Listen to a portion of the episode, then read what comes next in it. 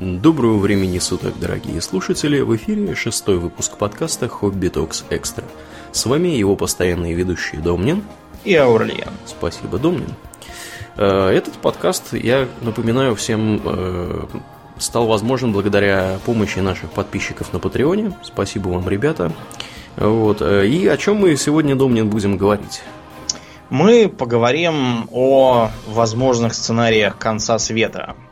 Да. Причем поговорим мы на, на сей раз скорее с такой э, аналитической точки зрения, нежели с чисто художественной, mm-hmm. как мы это обычно mm-hmm. делаем. Поскольку Аурлиену в руки попал любопытный доклад. Да. Да, доклад этот э, сделан товарищами из э, Оксфордского университета и из специальной организации под названием Global Challenges Foundation.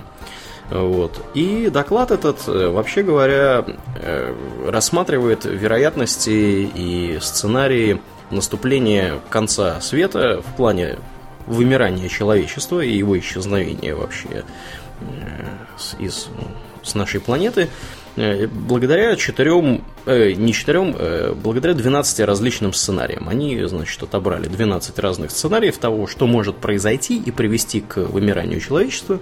И э, вот описывают вот этот вот, э, значит, вот эти вот 12 разных э, сценариев с той точки зрения, чтобы, во-первых, люди знали, что такое возможно, вот, потому что некоторые вещи, которые мы сегодня будем рассказывать на основании этого доклада, они, вообще говоря, я услышал про них впервые. Например, всякие супервулканы. Кому может прийти в голову, что супервулкан может нас всех прикончить? Вот. А он, оказывается, может. И, в принципе, были прецеденты, когда такое происходило. Вот. Э, помимо повышения осведомленности народонаселения, доклад этот призван э, спровоцировать общественную дискуссию некую вот, и э, подумать над тем, как мы можем вообще противодействовать таким событиям и как-то нивелировать или вообще избавиться от таких возможностей. Ну и кроме того, Кроме того, э, они попытались, насколько мне известно, впервые подсчитать некоторые вероятности наступления тех или иных событий. И, собственно, Думнин, с каких мы, с чего мы начнем? Ну, начнем мы, пожалуй, с изменений климата, поскольку про них, наверное, каждый день слышно изо всех утюгов. Да, и при всем при этом находятся люди, которые э, до сих пор считают, что изменение климата это миф, сказка, выдуманные либеральными учеными, которые, значит, я не знаю, преследуют какие-то загадочные цели, хотят развалить отечественную промышленность, машиностроение, горнодобывающую отрасль, э, нефтедобычу, там, уголедобычу, всякую добычу, вот. И в основном это в Соединенных Американских Штатах такие э, звучат голоса. Там у них есть такая замечательная партия республиканцев, и они вот регулярно говорят, что, вообще говоря, э, климат не меняется, и все это бредни и сказки демократов. Вот. Э, что мы, Домнин, можем по этому поводу сказать? Как лица, не заинтересованные в политике. Ну, как лица не заинтересованные, мы можем сказать, что бесспорно средняя температура за последние сто лет заметно возросла. Да, и мы это высосали не из пальца. Мы об этом знаем из объективных э, наблюдений. Э, в частности, у нас есть такой замечательный э, источник данных, как наблюдение за оксидом углерода в обсерватории Мауна Лоа. Я так думаю, она где-нибудь на Гавайях, наверное, находится. Ну да, где-то вот в Тихом океане, потому что все эти слова типа Алохаоэ, оно да, как раз... Мауна Кеа, да-да-да, это да. какие-то все такие полинезийская. Кроме того, там же удобно. Главная проблема с обсерваторией это не в том, чтобы, как когда-то это было, найти гору повыше. А задача в том, чтобы найти место потемнее, где никто не сияет огнями всю ночь да. и не вызывает световое загрязнение. Да. Ну и в числе прочего, эта обсерватория занимается тем, что она измеряет э, концентрацию оксида углерода, ну, диоксида углерода, СО2, да, Э, и э, измеряется это значение в количестве единиц на тысячу, то есть такие ppm называется. А, нет, не на тысячу, на миллион. Частей на миллион. Вот. И концентрация это с 1960 года по 2000 17 ну или 16 нет, на самом деле даже, я думаю, 17 потому что я видел это в новостях совсем недавно. Она выросла э, значительно. То есть в 1960 году, э, если мы посмотрим на графики изменения вот этого вот диоксида углерода в атмосфере, мы увидим, что э, в 60 году оно было порядка 310-320 частей на миллион.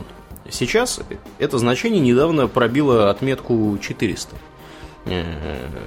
единиц на миллион, что довольно много, потому что у нас есть помимо вот этих вот наблюдений в обсерватории еще и данные из ископаемых всяких э, источников. И вообще говоря, если мы на них посмотрим, вот эта вот концентрация в 400 э, частей на миллион, она самая высокая в истории человечества на 800 тысяч лет назад как мы ее знаем, потому что во время ледниковых периодов, вот этих вот межледниковых потеплений, э, это значение менялось в диапазоне от примерно 170 до 300 э, частиц на миллион, а сейчас это 400.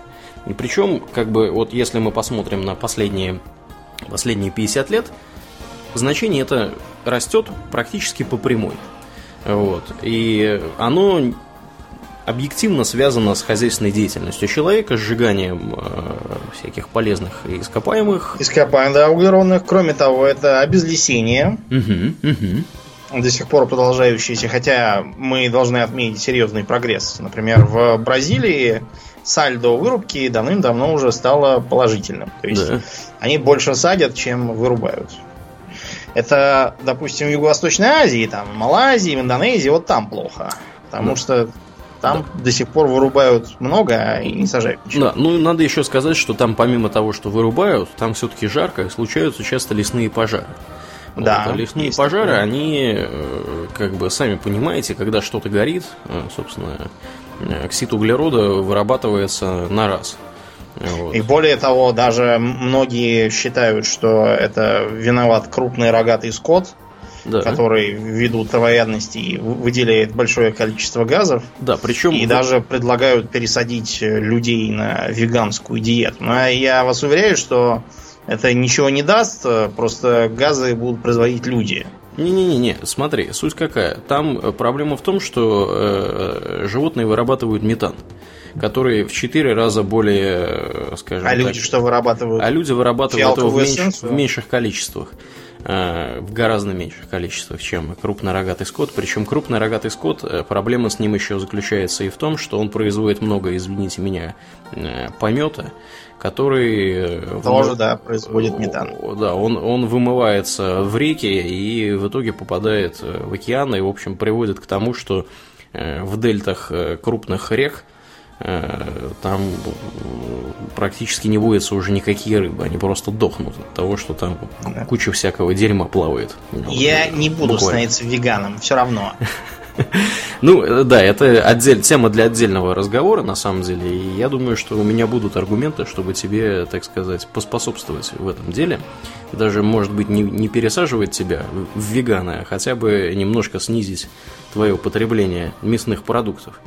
Вот, потому что, ну, как бы там, в принципе, есть очевидные преимущества. Да, ну, тем не менее, озон, озон, э, озоновый слой, да, озоновый да, слой тоже озоновый у нас. слой тоже. Причем, кстати, озоновый слой, вся эта история с ним, они здорово испортили дела с доверием ко всяким климатическим исследованиям, поскольку вот когда мы были маленькие, про этот озон просто всем, всем мозги выклевали угу. про озоновые дыры, что вот сейчас прямо разверзнутся над головой дыры, и от этого все там умрут. Но что-то все, все разговоры про озоновые дыры закончились, как только запретили фреоны. Да. И по загадочным причинам все озоновые дыры куда-то подевались. Да, а я тебе скажу, куда они подевались. Они все на Южном полюсе находятся. А поскольку Южный полюс это место, где живет не очень много народу, ну и в сопредельных с ним регионах, это в основном Австралия, Новая Зеландия и Южная Америка. Вот, там как бы не очень оттуда слышно, потому что прогрессивное это человечество все в северном полушарии. А вот не далее, как сегодня, я, например, смотрел э, информацию про Новую Зеландию. Так вот, э, имею вам сообщить следующее. В Новой Зеландии э, самый высокий в мире уровень заболевания, заболеваемости раком кожи. э, вероятность заболеть раком кожи там примерно в 4 раза выше, чем э, любым другим видом рака. А знаешь, так что думаю, если почему? вы хоббит, то да. ходите с зонтиком. Ходите с зонтиком. в норе. А, а знаешь почему? Вот Почему? Как раз, как раз потому, что там озоновый слой над южным полушарием, над южным полюсом, извините, истощен до такой степени, что там на самом деле несколько причин. Во-первых, там озоновый слой истощен, и больше солнечной радиации попадает э, на поверхность. Кроме того, их подвело то, что у них не очень много тяжелой промышленности, потому что у них атмосфера чище. И поэтому больше, больше солнца просто тупо попадает к ним. Вот. Ну и как бы мы, мы смеемся, а новые зеландцы, все 4,5 миллиона человек, э, население Новой Зеландии, ну на самом деле это не только для них специфическое, это и австралийская проблема тоже. Вот. Они э, действительно страдают от этой проблемы. Вот. Э, да, ну и, естественно, нас пугают Э, не безосновательно изменением климата. И изменение климата, оно плохо еще и тем, что э, не очень понятно, как будет развиваться э, этот сценарий по, по мере, так сказать, потепления. Потому что есть прогнозы, которые говорят, что, вообще говоря, если климат будет и дальше развиваться в, в сторону глобального потепления, может получиться так, что мы в конечном итоге попадем в такую вот бесконтрольную спираль Э, такой самоподдерживающийся цикл, э, в ходе которого температура будет повышаться, и мы ничего не сможем с этим толкового сделать. Вот. Э, и сценарии повышения средней годовой температуры на 6 градусов, они вообще апокалиптические, потому что в этом случае все, кто живет на экваторе, они не смогут жить на экваторе больше в принципе. Понаедут к вам. Да, и понаедут к вам. Вот.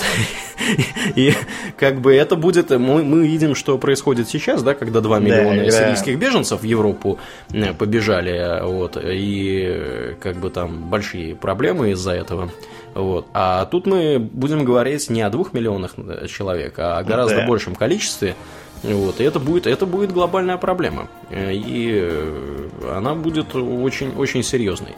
Вот. Э, помимо этого, помимо этой глобальной проблемы, да, и изменения вообще климата и того, что будет происходить на экваторе, у нас есть, Домнин, помнишь, не так давно в Париже подписывали какую-то бумагу по поводу ограничения выброса, значит, этого самого диоксида углерода.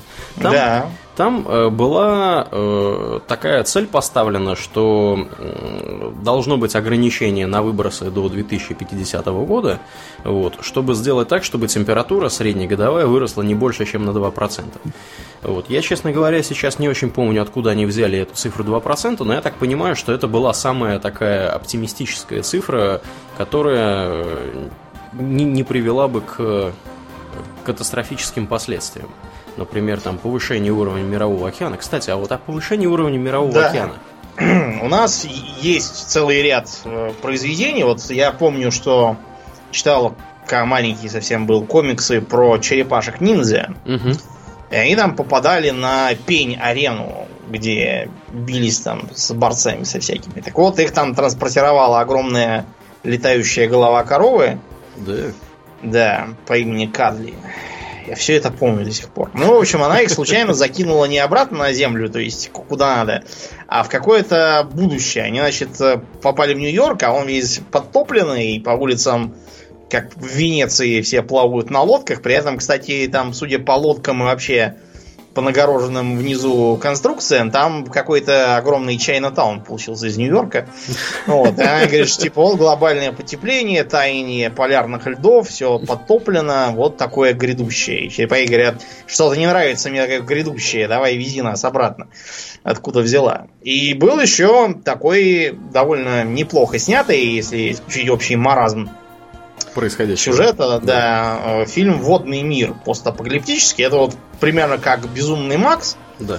Только не в пустыне, а наоборот в огромном океане. Значит, все ледники растаяли, всю землю затопило, кроме там, как они потом обнаружат, э, небольшого участка суши, который там в каких-то, видимо, тибетских горах расположен. Угу. Э, несмотря на всю, как бы, все почтение к этому фильму и любовь вообще к постапокалипсису, э, мы вынуждены констатировать, что даже если все ледяные шапки растают, то ничего подобного не случится. да. случится, ну да, образуется несколько там проливов, несколько новых морей, кое-кого там смоет э, Нидерланды, обратно. да. Да, Нидерланды смоет, Питер придется укреплять, как современные Нидерланды, там ко- кое-какие острова там в Тихом океане потонут, разумеется, потому что Да. они над уровнем моря там буквально Да, да, да, да, да. плоская. А так ничего не случится, никакой там э, Нью-Йорк подтопленный нас тоже не ждет. Ну да, Это что, не знаю, может у Москвы наконец появится выход к морю, можно будет лежать на пляже. ну ты что, Москва уже порт, э, сколько там, пяти морей или семи Там морей? у нас такой, честно говоря, порт, что дешевле, дешевле вести транспорт до Питера и там через новый терминал ехать. У нас Да, такой да, да. порт хреновый, что... Ну да, э, я видел цифры от 15 до 25 метров при повышении на э, 2, 3, 4 градуса, так что я так понимаю, что мы до этого, в принципе, доживем события, когда у нас Северный полюс перестанет э, замерзать, вот, э, большая часть ледников Гренландии растает, и уровень воды повысится все-таки. Вот, я думаю, что мы от этого никуда не денемся. Однако есть, Домнин, не поверишь, технологии, которые, вообще говоря, призваны снижать уровень концентрации СО2 в атмосфере. В частности, таким образом умеют производить электроэнергию где-то в Исландии. То есть я не, не очень поним- не помню сейчас процесс, но факт тот, что они каким-то образом, то ли они из атмосферы его прям туда закачивают, куда-то под землю, вот, там он как-то нагревается или что-то в воду. Надо поглядеть на эту тему немножко поподробнее, потому что я читал примерно с полгода назад статью, и исландцы что-то такое придумали. Вот, каким-то образом упаковывать э, СО2 под землю. Мгм. Вот, Сейчас, Интересно. к сожалению, не помню я деталей. Да. Ну, тем не менее, как бы понятно, да, чем это для нас чревато. Это чревато Ну, нас- есть еще Мгм. одна, на самом деле, более мрачная идея про Да. так называемое метангидратное ружье. Так, а что за ружье? Дело в том, что а, на дне океана, к сожалению, не губка Боб, а залежи метановых гидратов. Это такие твердые минералы, которые при смешении метана с водой под давлением высоким образуются. Вот они а, там лежат себе. Но, Мгм. возможно, если океан достаточно прогреется, это все высвободится. М-м. И считается, что, может быть, вот такое уже случалось в истории человечества. Например, было причиной одного из великих вымираний, а, так называемого Пермского, когда на 6 градусов в среднем выросла температура из-за того, что метан, это, как уже сказал Аурлиен, тоже сильный Парниковый более газ. сильный, да, чем углекислый парниковый газ. Но э, когда, понимаете, мы говорим там пермское вымирание, это не значит, что там щелк, высвободился метан, все такие сразу «А-а-а», и померли. Э, на самом деле там у нас занимало, по-моему, 80 тысяч лет, так что вот мы, мы даже, я думаю, не заметим, что там какое-то вымирание кого-то. Да, ну при, если как бы вам, мы сегодня про пермское вы- вымирание упомянем как минимум еще один раз, вот, когда будем говорить про супервулканы. Э, Для понимания, это такое событие, когда примерно 96% э, всех э, видов и вообще, в принципе, зверух, которые обитали на нашей планете, они просто тупо вымерли. Ну, 96%. Ну, как бы вот сами понимаете, да, масштаб Да. проблемы. То есть это не просто так, что там, я не знаю, какие-то динозавры вымерли, какие-то не вымерли. Вот, вымерли почти все. Э, Поэтому это такой big deal, серьезное дело. Вот. Ну, как, как говорил покойный царствие небесное Джордж Карлин, когда там про как раз экологические проблемы говорил. А как он Да говорит? планета-то в порядке, это людям кирдык, скажем так. Да, да, да, да, да. Ну, не э, климатом Не- единым. да. Да. мы, кстати Мы говоря, можем- забыли, забыли сказать важный момент. Э, Вообще все вот эти вот э, риски да, глобального вымирания, их можно разделить на две большие группы. Это антропогенные и естественные, не антропогенные. Антропогенные, естественно, вызваны человеком. Э, Так вот, да, непосредственно человеком вызванная. Проблема в том, что антропогенные это как раз гораздо более опасные, как, как- Да. как показывает, показывает практика, потому что второй пункт нашей программы это тоже антропогенный риск. И очень крупный. Как он, Домнин, называется? Это, разумеется, ядерная война. Да, Ну ядерная и война. Да, в наших условиях как бы Третья мировая война. Она же, она же последняя, когда э, война, как, значит, про которую Эйнштейн говорил, я не знаю, чем там будет, э, значит, вестись. Третья, Третья мировая. мировая, да. Четвертая мировая будет вестись там палками и топо... камнями. Камнями, да. До топоров там еще раз, развиваться там придется. Не, не, немало, да, да. Столетиями. Да, мы уже в 59-м выпуске этого подкаста говорили про ядерный постапокалипсис. Э, в паре выпусков до этого мы говорили про Fallout, где, в общем-то, тема тоже затрагивается. Это 122 выпуск про Fallout 4 и RVR GT 36. Вот. А мы, сейчас мы поговорим про, про ядерную войну в целом. Э, вообще, Домнин, кто у нас главные игроки? Давай вспомним на минутку. Кто у нас владеет ядерным оружием на этой планете? Ядерным оружием у нас владеют э, США, Россия, Китай, угу. Индия и Пакистан. Угу. Э, Британия владеет ядерным оружием. И, кстати, атомные подлодки у них есть Франция. Да. Владеет атомным оружием. У немцев своего оружия нет. Ну, то есть у них есть как бы само оружие, но без ядерного боезаряда да. его им выдают американцы. Да, у них есть целая программа обмена, не обмена, а как бы предоставления ядерного оружия. В эту программу входят, американцы дают своим союзникам по НАТО, так сказать, поддержать атомную бомбу. Э, это Германия, Нидерланды, Бельгия и Турция. Четыре угу. страны. Да, и Италия ну и кроме извините. того, угу. да, кроме того, есть еще государство Израиль, которое, как известно, сказало, что ядерного оружия у нас нет, но если понадобится, мы его применим. Кроме того, есть э, всякие подозрения касательно толстячка Ким Чен Ына, да, да. Ну, который как... чего-то там химичит. Какие там подозрения? Он проводил испытания с 2003 года или с 2006, да. если мне не изменяет память. Вот. У него как раз все есть. Э, там э, ведет, ведутся ожесточенные дебаты по поводу того, сколько у него чего. Вот. Но, скорее всего, немного. Но, но есть. Ну да, но есть, да. Уже ну, сам факт. Да, и, в общем-то, это, это все, что мы знаем достоверно. То есть, Израиль там от 80 до 400 боезарядов. Вот. Э, Соединенные Штаты и Россия бешеные цифры. Там в районе 10 тысяч боезарядов с каждой стороны. У России чуть побольше, у США чуть поменьше. Вот, э, Китай тоже вооружен по полной программе. То есть и порядка 40 стран, в принципе, да, помимо обозначенных, они, в принципе, могут создать. Э, то есть у них есть ноу-хау, они знают, как это сделать, но не занимаются этим, значит, богомерзким делом, потому что у нас есть такое понятие, как договор о нераспространении ядерного оружия вот, который, вообще говоря, подписан всеми ключевыми игроками крупными, то есть Россия, США, Китай, Великобритания, Франция.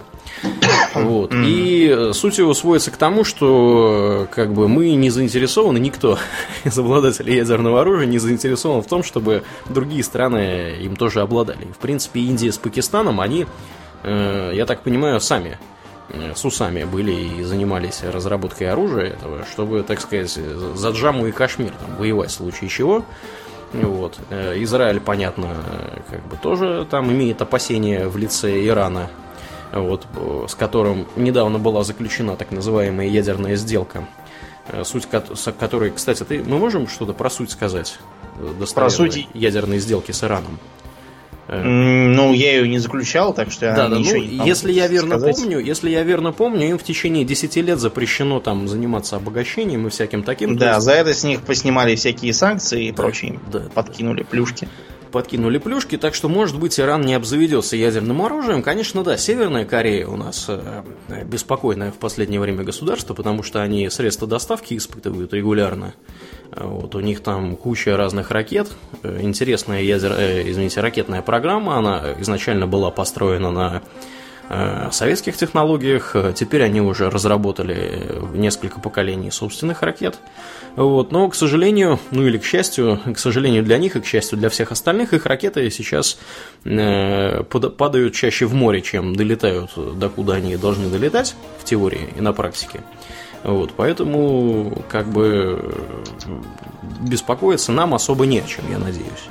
Вот. Хотя у них там теоретический э, радиус поражения, значит, их самой крутой ракеты, он, в принципе, до Швеции тоже достает, Домнин, если что. Да, я недавно смотрел картинку в интернете. Вот. Ну, сейчас туда движется, э, значит, американское авианосное соединение. Я думаю, что в ближайшие пару недель мы имеем, э, поимеем удовольствие наблюдать за тем, как может развернуться Третья мировая. Вот, из-за из-за политики некоторых, эм, скажем так, граждан, которые очень любят слушать, э, что им говорят их обеспокоенные дочери, матери троих детей. Да. Да. Вот. Да, ну, а, да. да. Чем, чем вообще ядерная война хуже обыкновенной? Потому что, как бы, к обычным-то мы уже более или менее привыкли. Да. Вот. А ядерный страх был, наверное, одним из главных в 50-е и 60-е. Да, да, да. Из-за чего вот все, все эти фоллауты, кстати, об, об этом и говорят. Угу. Он спровоцировал целые культурные феномены. Там американцы понастроили всяких ядерных бункеров. Да, да, да. Не, неизвестной, правда, эффективности. Китайцы тоже понагородили целых подземных городов. Сейчас они там открыли всякие ТРЦ. Можно посмотреть там Пекином и много где еще довольно интересно говорят. Но там, правда, во многие места не пускают, потому что мало ли что да, будет. Да, да, да, да. Может еще и пригодиться. У нас тоже там всякие были программы идеи. Моя мать, например, должна была в случае атомной войны, когда она в школе училась, угу. построиться в колонну и выдвигаться там куда-то, не помню куда, в сторону Ярославля. Ну, вы понимаете, что никуда бы она не дошла, ни под никакой да, колонной. Да, это, это совершенно да. точно. А, дело все в чем. Если, собственно, ядерное попадание это плохо, а, чисто для справки. Вот если я, я сейчас сижу в Москве, да, в районе так сказать, Хрущевского пояса, да. ну даже уже, уже скорее в районе Брежневского пояса освоения. Станция метро Беляева. Да, давай еще адрес, там, квартиру, все, скажи, чтобы уже приходили пожать мне руку все да, хором. И вот вдруг прилетела ядерная бомба в мегатонну, условно. Да, да. Значит, взорвалась где-нибудь прямо над Кремлем. Будем надеяться, что не у меня над головой. Угу. Значит, э, поскольку я сижу к Кремлю слепой спиной, то первая вспышка видимого света пройдет мимо меня. Те, кто в это время любовался центром Москвы, допустим, с наблюдательной площадки на Воробьевых горах, уже ослепли. Тем, тем немедленно, да, выжжет глаза. Следом им выжжет все остальное, потому что полетит э, тепловое излучение. Угу. Я опять же сижу за стенкой, вот, и э, поэтому мне это не грозит. А вот им грозят ожоги разной степени тяжести на манер солнечных. Да. Тебе, поскольку ты сидишь за стенкой, даже не особо опасно альфа и бета излучение. Потому да, что, потому ну, что они не проходят через толстые материалы. Они вообще, а альфа вообще какие? даже через одежду. Через одежду, да, не проходит. Угу, угу. И это хорошо.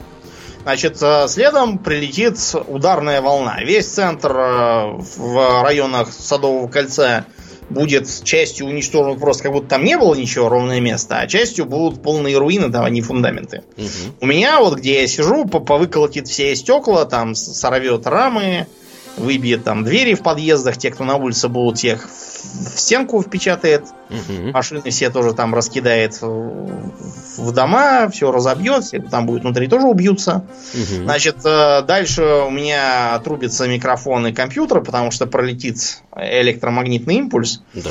Все, все отрубится, кроме того, могут начаться пожары из-за закоротивших всяких э, да. проводок и тому подобное. Но это все цветочки.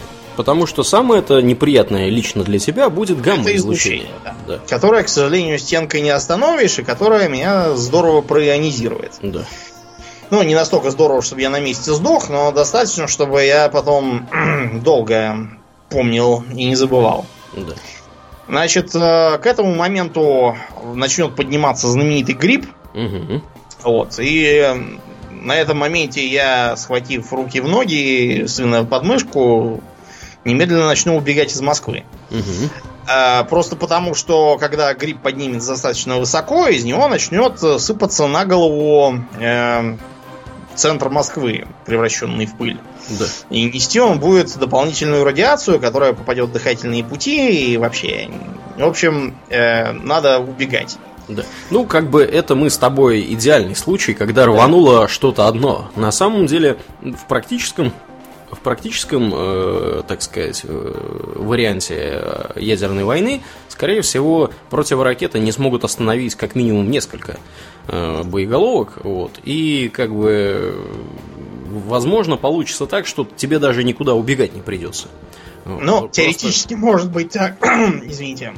Угу. Теоретически может быть так, что я в это время буду в метро, что, кстати, вряд ли, потому что я редко езжу.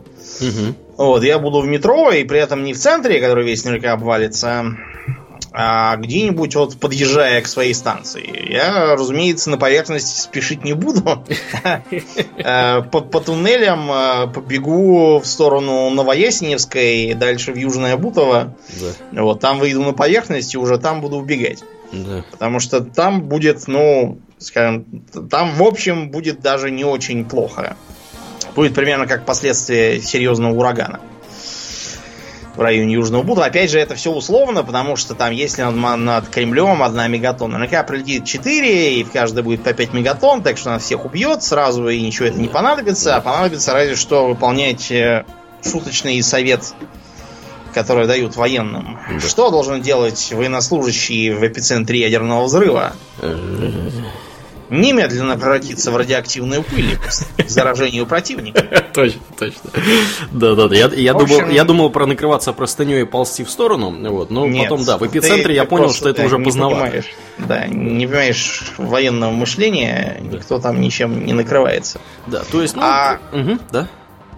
Вот э, предположим, давайте, что я был не в Москве там, а в Крыму, куда ну, туда тоже, конечно, будут бомбить. Туда тоже прилетит, конечно, конечно. Ну ладно, предположим, я был не в Крыму, а где-нибудь, я не знаю, в... В Твери, в Твери ты был. Да, в Твери, допустим. У тетушки в Тверь на даче. Угу. Да, в Тверь не попало. Ну, может, в саму Тверь там что-то и прилетело, но не, не, не на дачу. Да. Угу. А, и казалось бы, можно жить и радоваться, если бы не ядерная зима. Да, да. Что такое вообще вот ядерная ночь, ядерная зима? Это, это замечательная концепция того, что бывает после нанесения массированных э, ядерных ударов друг по другу двумя и более враждующими сторонами. Ну, помимо того, что если мы рассматриваем вариант, когда мы, так сказать, пошли в банк вот, и все выстрелили всем, что у них есть, или, то есть, так, так называемый, да, там могут быть разные варианты, там встречный удар, ответ на встречный удар, всякие, значит, э, прочие удары. У нас, например, если кто не знает, есть, э, по-моему, черная рука, да, называется, или мертвая рука э, система, которая мертвая рука, да, которая вообще говоря заключается в том, что Э, запускает э, ядерные ракеты, если как бы никого не осталось, кто может их запустить. Ты, разумеется, имеешь в виду систему периметр, потому что да. мертвая рука это скорее. Это, это, не-не-не, ее так называют на Западе. Ну, западные варвары много да, чего. Да, да, У нас называется система периметр. Угу. И, честно говоря, трудно сказать, чем она является реально, потому что никого туда с экскурсиями, разумеется, не водят. Я недавно читал про нее, я тебе могу рассказать чем, ну, она, чем она является. Ну, чем, чем думают американцы, она является. Чем, да, считается. Потому что есть э, несколько гипотез. А, как бы одна из них совсем плохая, которая означает, что она действительно является э, системой автоматической и в случае чего неизбежно устроит апокалипсис, чтобы, так сказать, нам не одним погибать. Uh-huh. Uh-huh.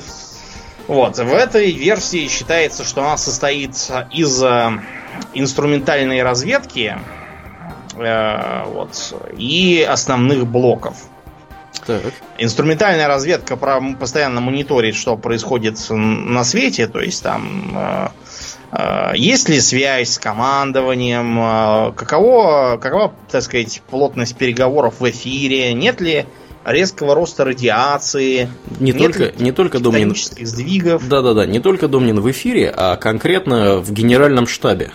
Есть ли радиопереговоры генерального штаба с, так сказать, с другими частями и вообще. Вот, а также насколько интенсивны эти переговоры. Ну и помимо этого, как ты правильно сказал, она наблюдает э, тектонические изменения, то есть если происходит массированный ядерный удар, понятно, что это можно зафиксировать, э, так сказать, при помощи сейсмографов и всяких прочих э, таких штук. Да. При этом предполагается, что эти самые блоки инструментальной разведки, они выглядят очень неприметными. То есть это какой-нибудь там репродуктор там стоит на вокзале. Ничего, правда, не говорить никогда, но мало ли мы, мы видели неработающих старых репродукторов. Там. Угу. Какой-нибудь, не знаю, Э, рупор вот у меня над, над окном висят, в них постоянно что-то вещают по праздникам, Мгм. при- призывая к трезвости. Вот. а, э, на столбе висит какой-нибудь непонятный ящик с э, значком «Не влезай, убьет». Ну, висит и висит. Вот это все может быть как раз блоком инструментальной разведки, и они все передают в основные блоки, которые выглядят как э, здоровая такая капсула, похожая на баллистическую ракету. И это не случайно, потому что они размещены как раз вот в шахтах примерно такого же вида, просто не взлетают никуда. Мгм. Вот, и там они, разумеется, закреплены на таких, э, знаете, вот как внизу у лифта, если он вдруг упадет, там такие мега пружины. А вот у него тоже примерно такие вот амортизаторы, и он, по идее, должен выживать, даже если вдруг прямо в крышку шахты прилетит мегатонный заряд. И вот эти вот самые блоки якобы должны, в случае, если все признаки указывают на ядерный удар и не поступает никаких команд отбой Мгм. из генерального штаба или от первых лиц страны, то, следовательно, все мертвы и нужно уничтожить этот мир, потому что, так сказать, что взяли вражьи ляхи, Мгм. как-то вот, вот, вот так, по крайней мере, это в теории. Хотя есть самые разные данные, которые гласят, что он скорее не настолько автономный, а просто передает э, право нанесения ядерного удара непосредственным командирам ядерных объектов. Мгм.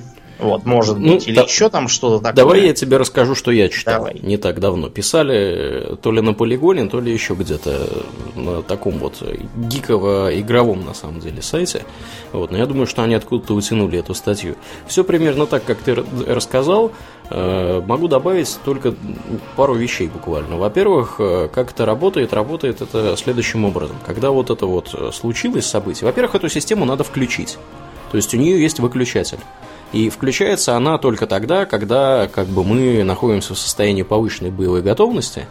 Вот, э, значит, и как бы ожидаем начала войны. То есть в мирное время эта система выключена, чтобы И очень хорошо, что она выключена. Да, а то очень- уже было несколько случаев, когда американский спутник засек какой-то блик, решил, что это взлетают ракеты, и показал, что типа нам кирдык. И, э, хорошо, что американец там на посту сидел не глупый и сказал, что одну ракету никто не станет запускать, это ошибка. И Да, ну на самом деле были, были такие же случаи и с советской стороны. Вот, э, да, сейчас да, как, был как обычно. знаменитый вижу. случай, там какой-то был полковник, кажется, Да, да, да, да, да. которого наградили. Да, ну, собственно, Чем было, можно? было ровно то же самое. То есть, система раннего оповещения, э, значит, показала, что запуск ракеты произведен, а далее еще 5. То есть, летит 6 ракет. Вот. Ну, естественно, этот товарищ, он сказал, что как бы это глюк автоматики. Вот. Потом это подтвердилась информация, и э, товарища, по-моему, даже наградили. Кстати, в 2013 году ему, по-моему, наградили даже какой-то международной премией. Вот. Еще один из случаев был, ну давай, ладно, по порядку, давай про периметр договорим.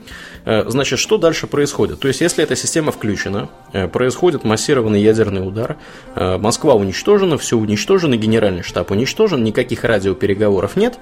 Дальше система как бы по- каким-то признакам своим эвристическим, она понимает, что пора.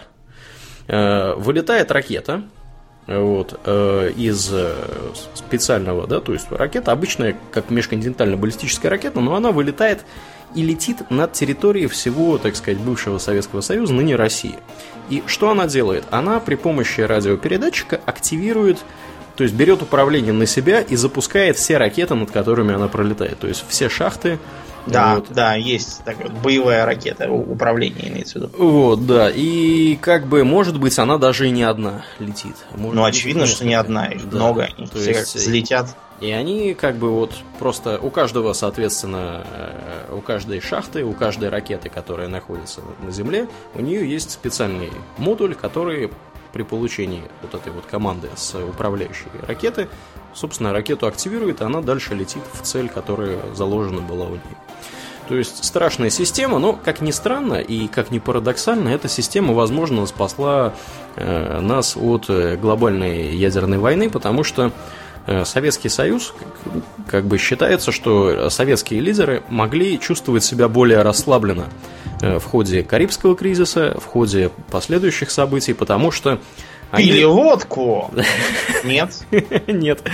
Дело в том, что психологически это как бы немножко становится свободнее, когда ты понимаешь, что даже если вы не успели отреагировать на значит, удар противника, все равно противник так сказать, не уйдет от возмездия. Ну, Кариб, Карибский, во время Карибского кризиса еще не было никакой системы периметр. Да, да, да. Ну, пока что. Я имею в виду более, более поздние да, события. 70-е годы, вот. 80-е. А, если говорить про случаи, которые поставили бы нас на грань Третьей мировой войны ядерной, вот, помимо уже упомянутых Домнинов, был еще в 95-м году э, случай, когда э, американско-норвежские ученые э, запускали ракету для исследования что ж они исследовали? Они исследовали то ли атмосферу, то ли, то еще ли ионосферу, я что-то такое да, да, да. В общем, ионосферу, по-моему. Да, и в общем э, произошло дальше следующее. Они запускали где-то на севере Норвегии, и она должна была на Шпицберген приземлиться, эта ракета, пасть. Вот. Ну, и они даже как бы разослали предупреждение об этом. Но до операторов радаров э, в Оленегорске в частности, да, где находятся. Оказались оленями. Нет, они не оказались оленями. До них просто не довели эту информацию. То есть э, руководство знало, что... Руководство оказалось оленями. Да, да, да, да, да. Ну, там был у нас такой один президент, который любил с красным носом, значит, э, падать с моста. Э, да, оркестрами, мочиться на колеса самолетов и вообще прекрасно. Колоритный был персонаж. И, в общем... Чего, да, все развалилось, сказал, что он ухожу. Да, да, да, да, да. Вот. И, в общем, этому персонажу в конечном итоге э, приносят ни с того ни с сего чемоданчик и говорят, вводите коды, э, любезный друг, потому что к нам летит что-то. Вот. Э, что произошло? Вот эта ракета взлетела, и она двигалась по траектории, которая, причем она взлетела на высоту, там, действительно, на какую-то большую ионосферу или еще куда-то. Вот. А радар, который находился в этом самом Оленегорске, э, посчитал из-за траектории этой ракеты и ее высоты, посчитал, что это ракета, которая предназначена для выведения из строя как раз вот этого самого радара. Mm-hmm. Потому что как бы у них есть сценарий такой, что э, первая ракета должна выводить из строя радары, а дальше на, наносится массивный Систему удар. раннего предупреждения, да, да. а потом, благодаря, так сказать, когда, когда, да, когда непонятно, что происходит, они наносят уже массивный удар, чтобы там и противоракеты не смогли отработать, и как бы вообще, чтобы нанести максимальный урон. И у них в течение нескольких минут было такое ощущение, что, ну не ощущение, как бы им система показывала, что как бы летит э, ракета, которая должна вывести из строя радар. Вот. Ну и, естественно, как бы командная цепочка отработала как надо и принесли чемоданчик вот этому самому гражданину. Вот. И они даже, по-моему, ввели боевые коды, но ракету не запустили. Ну, как бы ждали, видимо, развития событий. Вот, естественно, ничего не произошло. Научная ракета упала на Шпицбергене, и вот все это отменили. Но это был случай, когда э, в, в нашей истории, Домнин, при нашей с тобой жизни, э, чуть было не случилось то, что, что могло случиться. Вот. Ну и как бы таких историй на самом деле пугающе много, если раз, начинать разбираться в этом вопросе. Они частично засекречены, частично рассекречены. Вот. И э, действительно приятного в этом мало, потому что как бы все прогнозы и сценарии, которые строились и во время Холодной войны, и после ее окончания, они приводили к тому, что в случае глобальной э, ядерной войны население Советского Союза, население Северной Америки, население Европы, оно практически ну, погибает ну, чуть ли там не полностью. Вот. И как бы остаются, значит, люди в Африке, в Азии и в Австралии, и, и все, как бы Южная Америка там еще. Ну, то есть, как бы, и да, действительно, а с чего мы все это начали? Мы все это начали с темы э, ядерной зимы. Так вот, когда вот такая вся э, бодяга происходит, естественно, поднимается огромное количество вот этой радиоактивной пыли, и не только, так сказать, тут ключевое не то, что она радиоактивная, а то, что она поднимается.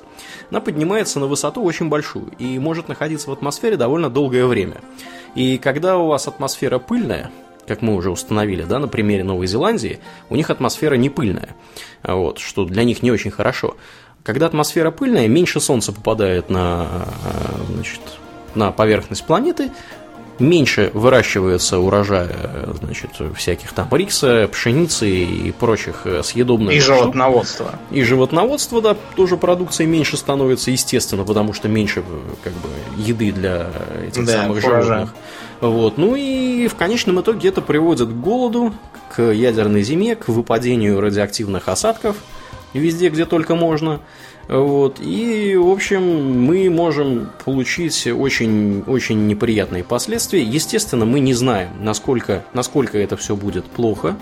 А, да. Считается, что даже локальный конфликт между, например, Индией и Пакистаном, э, который обладает... уже приведет к похолоданию. Да, да, да. И у этого есть определенные основания, мы чуть попозже вам объясним, какие. Да, да. Вот. Ну и То есть бы... основной угу. смысл ядерной зимы в том, что воевать может кто-то, а плохо будет всем. Угу.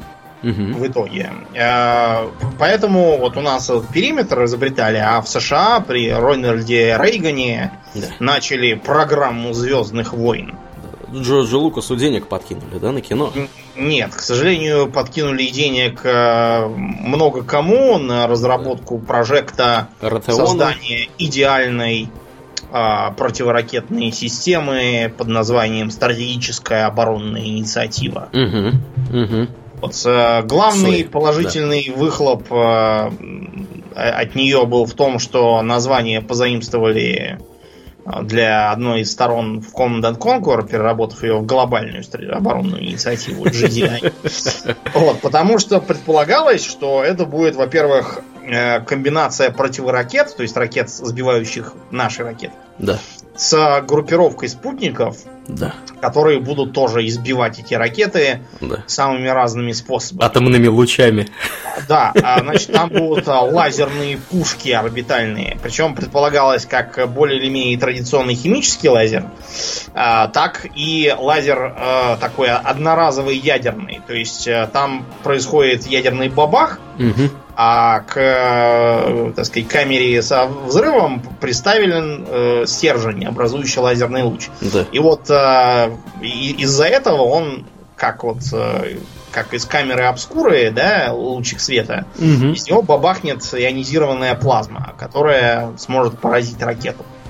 А кроме того, значит, будут еще на Земле такие лазеры, которые... Я это все рассказываю так популярно, потому что у меня была в детстве энциклопедия, где была нарисована картинка, как это все должно работать. Там такие два континента, летят ракеты, и вот, значит, это все разномастные орудия все пуляют. Значит, на Земле лазер, который пуляет вверх в небо, а там в небе э, спутники с зеркалами. Они так его отражая один к другому, а, ловко поражают летящие ракеты. Да. А еще там, значит, должны были быть э, излучающие потоки частиц, которые будут разрушать э, электронику в ядерных ракетах и вызывать ее раннее срабатывание. И даже э, рельсотроны там будут пулять по, как, как из пушки Гаусса угу. снарядами. Вот. И даже какую-то атомную картечь придумывали, значит, а, взрывать килотонный ядерный зарядец, а, значит, из которого получится так называемый а, плазменный фронт, то есть такая волна направленная плазмы, которая разгонит кучу картечей, отлитой из вольфрама. Угу. И вот это вот облако картечи полетит и разнесет там все, что он все, что летит баллистическое в сторону США. Да, потому что нет ничего лучше, чем атомные взрывы в атмосфере. Да, в общем, а, как вы можете заметить, никаких э, ядерных картечей и лазеркальных спутников над нами не висит. Да. Вот. И э, есть даже такое высказывание, что в программу стратегической оборонной инициативы верило 26 пожилых людей на планете. Да. Рональд Рейган и политбюро ЦК КПСС. Потому что, э, то есть, кое-что из этого испытывали, вот, например, тот же самый химический лазер. Да. Вот, оказалось, что оно действительно стреляет, но оказалось, что оно совсем не так работает, как предполагалось, и ничего из этого не выходит. Да. Так что все, что э, материального более или менее можно приписать к последствиям их работы, это ракеты Patriot. Угу.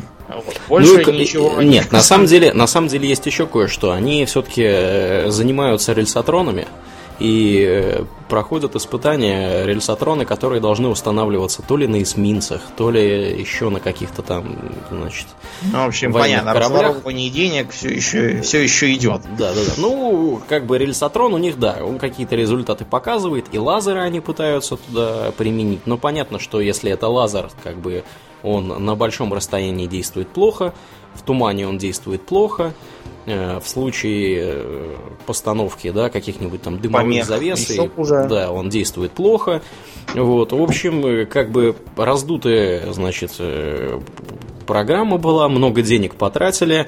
Ну, Хотя знаете, Рональд могли... Рейган, да. он же был киноактер, да. он там как бы, что да. все будет пиу, пиу, там лазеры всякие. Да, взрывы в космосе. Да, ядерные, там картечь какая-то куда-то летит. Да, вот, да, да. Это все было по нему. Ну и по- понятно, что Советский Союз отреагировал очень просто, асимметрично. Сказал, что, ну, вы знаете, у нас, значит, будут болванки лететь, да. то есть где-то будут ракеты настоящие, где-то будут а боеголовки, да. боеголовки не настоящие. Вот, опять же, боеголовок э, стали ставить больше на ракеты ракеты. То есть ракета с, разделяющимися боеголовками, это когда у вас одна большая ракета летит, а потом... Она выглядит как такое, знаете, ведро как бы летящее. Да. Вот она я видел просто, как это показывалось в каком-то научно-популярном фильме. Угу. Значит, она летит, такой цилиндр с нее, когда она начинает вниз уже клониться. Да. Крышка отваливается, и оттуда, выли... вот как из карандашницы, выпадают карандаши. Да. Вот примерно так, так же выглядит и выпадание боеголовок, которые таким веером падают, и попробую их сбить. Да. Ну и кроме того, если у вас много спутников, у нас есть для вас э, еще один асимметричный ответ. Спутниковые ракеты, начнем да, с этого. Да даже не противоспутниковые. Я где-то видел байку, я не знаю, насколько это соответствует действительности, но, в общем, э, как бы вот про эту историю, да, что значит советские космонавты карандашами пользовались, а американцы там какими-то тупыми ручками, да, на которые потрачено много денег. Так же и тут, да, что выведри, вывели на орбиту ведро гвоздей. А. Вот, и они там, значит, при определенной скорости, они просто, просто уничтожают все.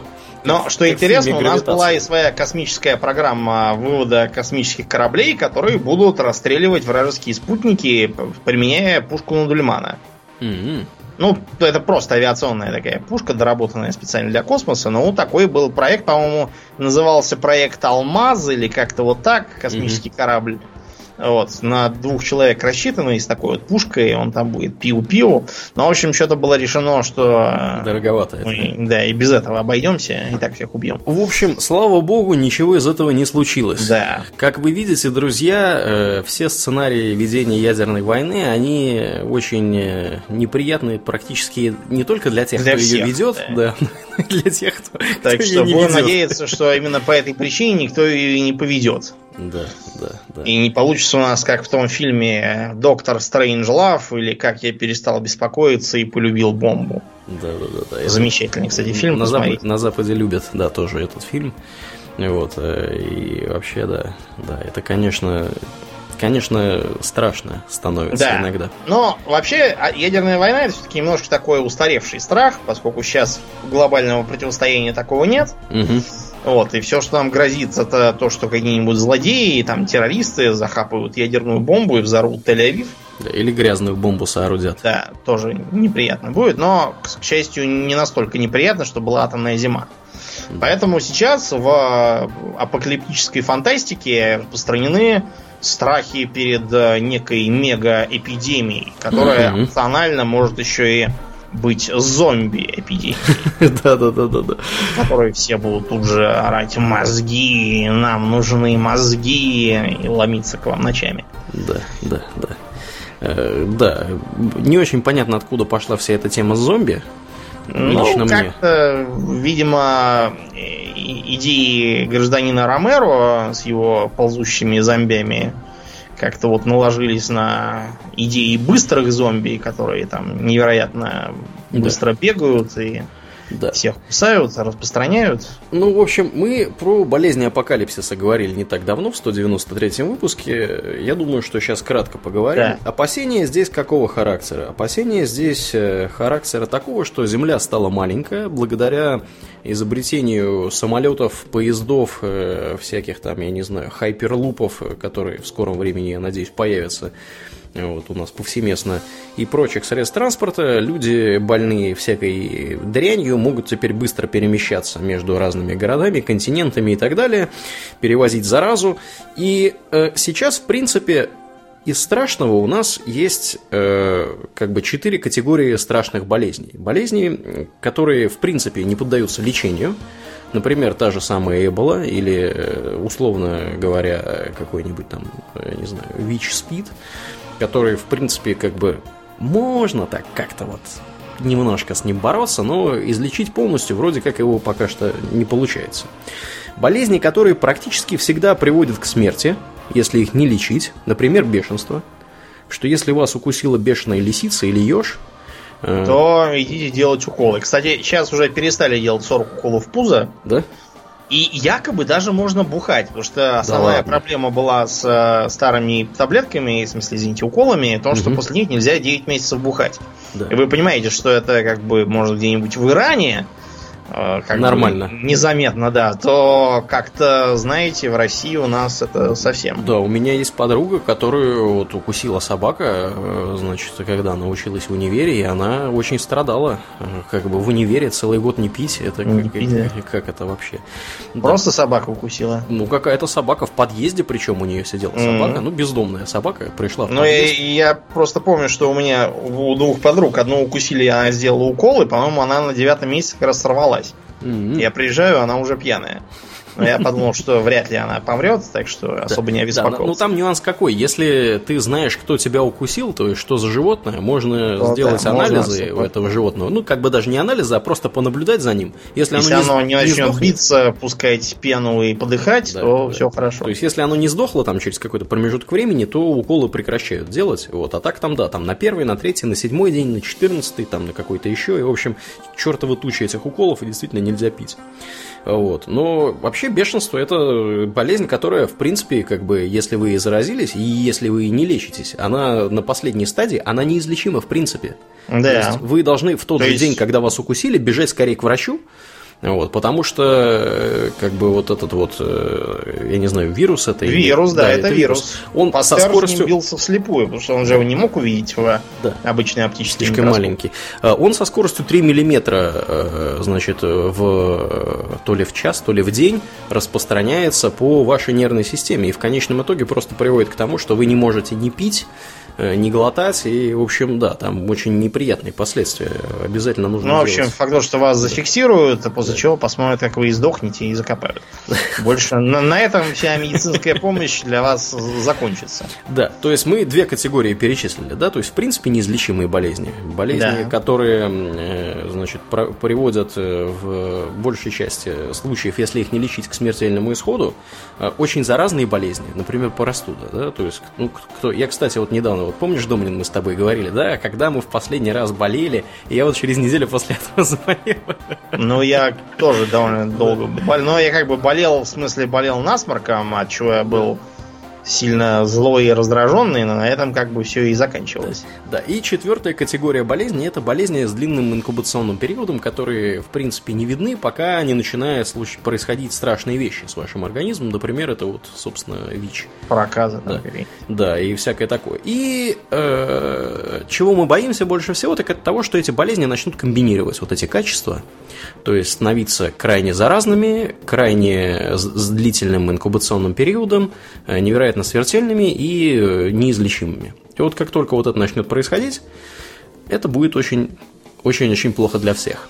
Вот. Ну и как бы вот инфлюенса, которая была, да, испанский грипп, э, он как раз э, был одним из вот таких вот примеров, когда болезнь быстро шагала по планете, и люди умирали миллионами.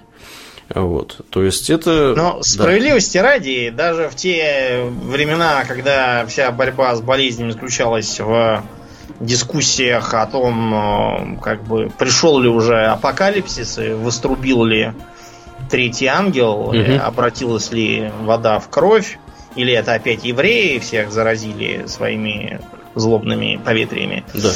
Даже тогда многие выживали. Вот у поэта Петрарки был брательник, который, в отличие от своего легкомысленного брата, строчившего стихи и ходившего по горам, Мгм. вот, он вместо этого был монахом и жил в монастыре. Так. Пришла эпидемия чумы, и брат Петрарки оказался, оказался э, вместо м, монаха Киновита, то есть живущего в монастырском общежитии, сделался монахом-монахаретом. Потому что все остальные немедленно умерли. Мгм. И остался он один и собака. И весь монастырь как бы свелся к нему одному Да. с собакой. Это я к тому, что даже при эпидемии чумы кто-то все равно выживает. Поэтому, кстати, а, на этом основывается тактика действий всяких знахарей. Они выдают какое-нибудь бессмысленное плацебо, Мгм. вот, потом после этого часть э, помрет, ну, помрет так помрет, а часть выздоровеет. Значит, помогло, слава знахарю, несите ему деньги.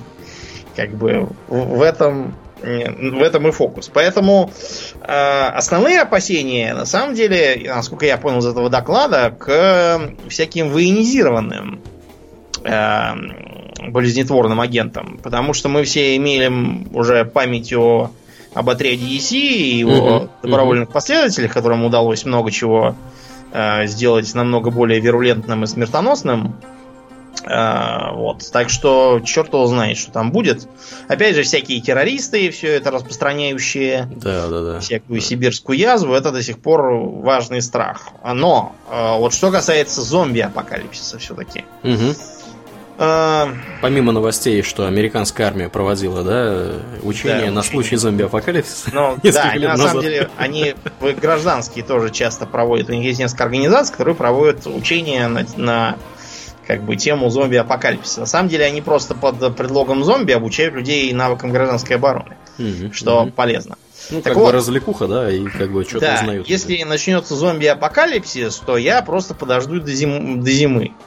Это если он не начнется зимой и тут же на этом закончится. Потому что, смотрите, если зомби как бы технически живые, то есть это типа как бы 28 дней спустя, это такое какое-нибудь бешенство какое-нибудь такое, Мгм, мгм. от которого не умираешь, а все равно делаешься просто злобным до конца жизни, то они просто в первый же заморозок дадут Богу душу от переохлаждения. Вот и все. Если они технически не живые, то есть это какие-нибудь волшебные зомби там, или какой-нибудь вирус Т, корпорация Umbrella в Raccoon City, то они просто замерзнут, заледенеют и развалятся. И весной никаких э, зомби уже не будет. Я живо представляю себе Домнина с лопатой, ходящего зимой по улицам и стучащего по зомби. Ну, я примерно так и рассчитываю как бы действовать, потому что что еще? Это где-нибудь там в Северной Африке, где нет зимы, там, да, они будут бегать, но я думаю, что они там, не знаю, частью от, от- от, э, теплового удара будут подыхать, потому что они же не умеют одевать панамки там всякие и прочее. Мгм. Вот. Но мы все-таки не в Северной Африке, так что они уж там как-нибудь совладают, я уверен. А, вот. В общем, глобальные эпидемии, обращайтесь к нашему выпуску как раз про 193, эпидемии. Да. да. Там, там, значит, давайте. Да, а давайте кстати, пока дальше. мы не, не поехали дальше, ты знаешь про такую э, штуку, как эффект здорового рабочего? А что это такое за эффект? Это очень прикольная штука. Это э, такое, е- такое явление, когда происходит самоотбор э, у рабочих. В частности, м, как бы э, это, это что-то вроде такого вот, эм, как сказать, ну, в общем, представь себе, представь себе, я не знаю, какую-нибудь шахту, да, то есть э, шахтерский поселок, и люди, которые работают в этой шахте. То есть туда приходят самые разные люди, вот кто-то задерживается, кто-то не задерживается, и в итоге оказывается через некоторое время, что люди, которые работают в шахте, они эм, более устойчивы к развитию э, разных заболеваний дыхательной системы, силикоза, А, есть антракоза такое, и, про- да. и прочего. Вот. И как бы за счет этого иногда делается неправильный вывод, что люди, э, в частности, умеют приспосабливаться к условиям работы в шахте. Это означает просто то, что те, кто менее здоровы, те немедленно заболевают кашлем, Да. а, вы- выплевывают легкие и уходят э, на пенсию Да. по, по инвалидности. Именно Вот так. Именно Это так. один из э, вариантов э, парадокса вернувшегося самолета. Угу, угу, да. Когда- Который заключается в чем, напомню? И Прилетает у нас, допустим, из 100 полетевших на задание самолетов 60 вернулось, Да. и у них просто и- изрешечены все крылья. И, хва- и хвост, да, И хвост, да, из- изрешечен. Не знаете, что надо срочно бронировать им крылья и хвосты? Это означает, что те, кто не вернулись, тем попали не в крылья и хвосты, а прямо в кабину. И Да. бронировать надо ее. тоже. Или в двигатель. Ну и разные другие подобные парадоксы, типа того, что если, э, не знаю, там, Петя стал торговать яблоками и в итоге стал миллиардером, это не значит, что торговля яблоками делает вас миллиардером. Да, да, да, да. Это означает, что у Пети были какие-то конкретные условия и обстоятельства, а у миллиона Васи и Сидоров каких-нибудь их не было, и они так и продолжают с яблоками стоять. Да, это, по-моему, называется эффект выжившего. Да, это эффект выжившего и, и есть. Вот меня в этой связи всегда веселили э, реклама всех этих форексов, Да, которые да, да, Петро у да. нас была, где там Джордж Сорос, его наглая рожа, и там надпись, что в таком-то году Джордж Сорос заработал 100 миллионов долларов на падении британского фунта стерлингов. Надо там еще приклеивать там бумажку, а 100 миллионов Джонов Смитов остались без штанов, чтобы Джордж Сорос мог заработать 100 миллионов долларов. Да, так и есть, да. Да.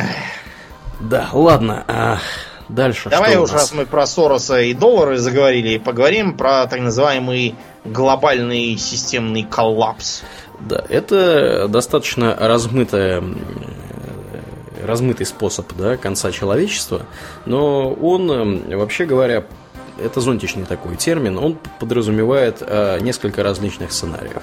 И все эти сценарии, они носят характер ор- организационный и системный. То есть, когда либо происходит крушение финансовых рынков, либо происходит э, разрушение каких-то экономических связей в результате войны, я не знаю, там каких-то глобальных катаклизмов или еще чего-то.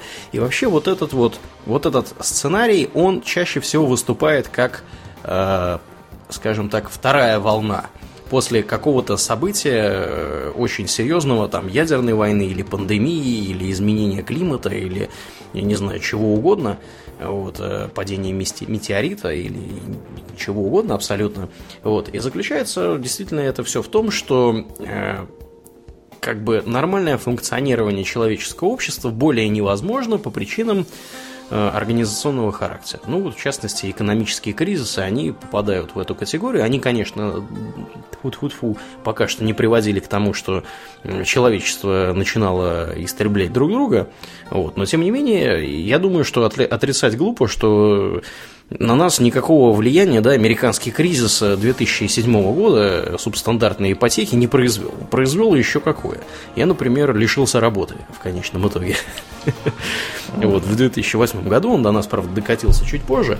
Кстати, я думаю, нам надо про экономические кризисы сделать выпуск. Ну да, как-нибудь что... сделаем и про Великую депрессию. Я здесь от себя хочу сказать, что, так сказать, для западных вот эта вот идея экономического кризиса, она в среднем более страшна, чем для наших. Вот э, я чисто на примере той же самой Великой депрессии, там, краха фондовой биржи, а, Можно нагуглить много всяких картинок того, что, э, например, стоит какой-то мужик рядом с новой машиной, и надпись на картонке 100 долларов купит эту машину, срочно нужны бабки, и потерял все на э, фондовом рынке. Мгм. И разные карикатуры, где, значит, э, там какие-то детки и бабки продают с ящиков яблоки, рядом стоит такой усатый мужик в фраке и цилиндре тоже с ними Да. продает яблоки. Мгм. А всякие вот эти вот шутки того времени, что в гостиницах спрашивали, вы хотите снять номер, чтобы ночевать или чтобы выброситься из окна? И приходилось стоять в очереди, чтобы выброситься из окна. Это я сейчас цитирую комик этих времен, потому что реально была огромная волна самоубийств.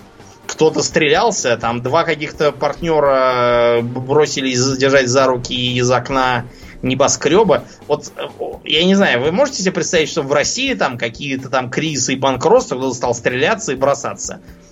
Да, ну, Ну, здесь... все скажут, да и Да. плевать. Да, тут немножко другой, другой менталитет и немножко другое отношение к э, финансам и экономике и, и собственному благосостоянию, жизни. да, и к жизни тоже. Ну, про это мы можем действительно поговорить в выпуске да, про кризисы. Кризис. Мне там есть чего рассказать на эту тему. При этом, что интересно, э, всякие финансовые катастрофы, они теоретически могут быть спровоцированы и вот именно аварией. То есть э, да, один раз да. был случай, когда какой-то там сбой был на бирже и а, компьютер возьми и выкини кучу там акций всяких самых разных на продажу, которые никто продавать и не думал. Да, да, да. Или а, на это, японской да, да. бирже был случай, когда человеческий фактор сыграл. Некий японский мужик, видимо, доработался уже до того, что вместо того, чтобы выложить там, по-моему, одну акцию по цене в 9000 йен, он зачем-то выложил 9 тысяч акций по цене в одну иену. И, в общем, от этого Ошибся. таких, таких, да, дел наделал, что, в общем, там долго разгребали за ним. Бывает всякое. Бывают и там намеренный саботаж, типа повторенного в более крупных масштабах случая с той немецкой ветчиной. Какой-то немец как-то купил банку ветчины консервированной, ну, понес на кассу, чтобы не было скучно стоять в очереди, угу. стал читать состав. Ну и там читает там свинина, вода, соль, собачье дерьмо, сахар. То стоп, что? Казалось, что это какой-то сотрудник решил пошутить и написал, что в состав э, этой самой э, ту, ветчины входит собачье дерьмо. Шутник. Вот, да, шутник.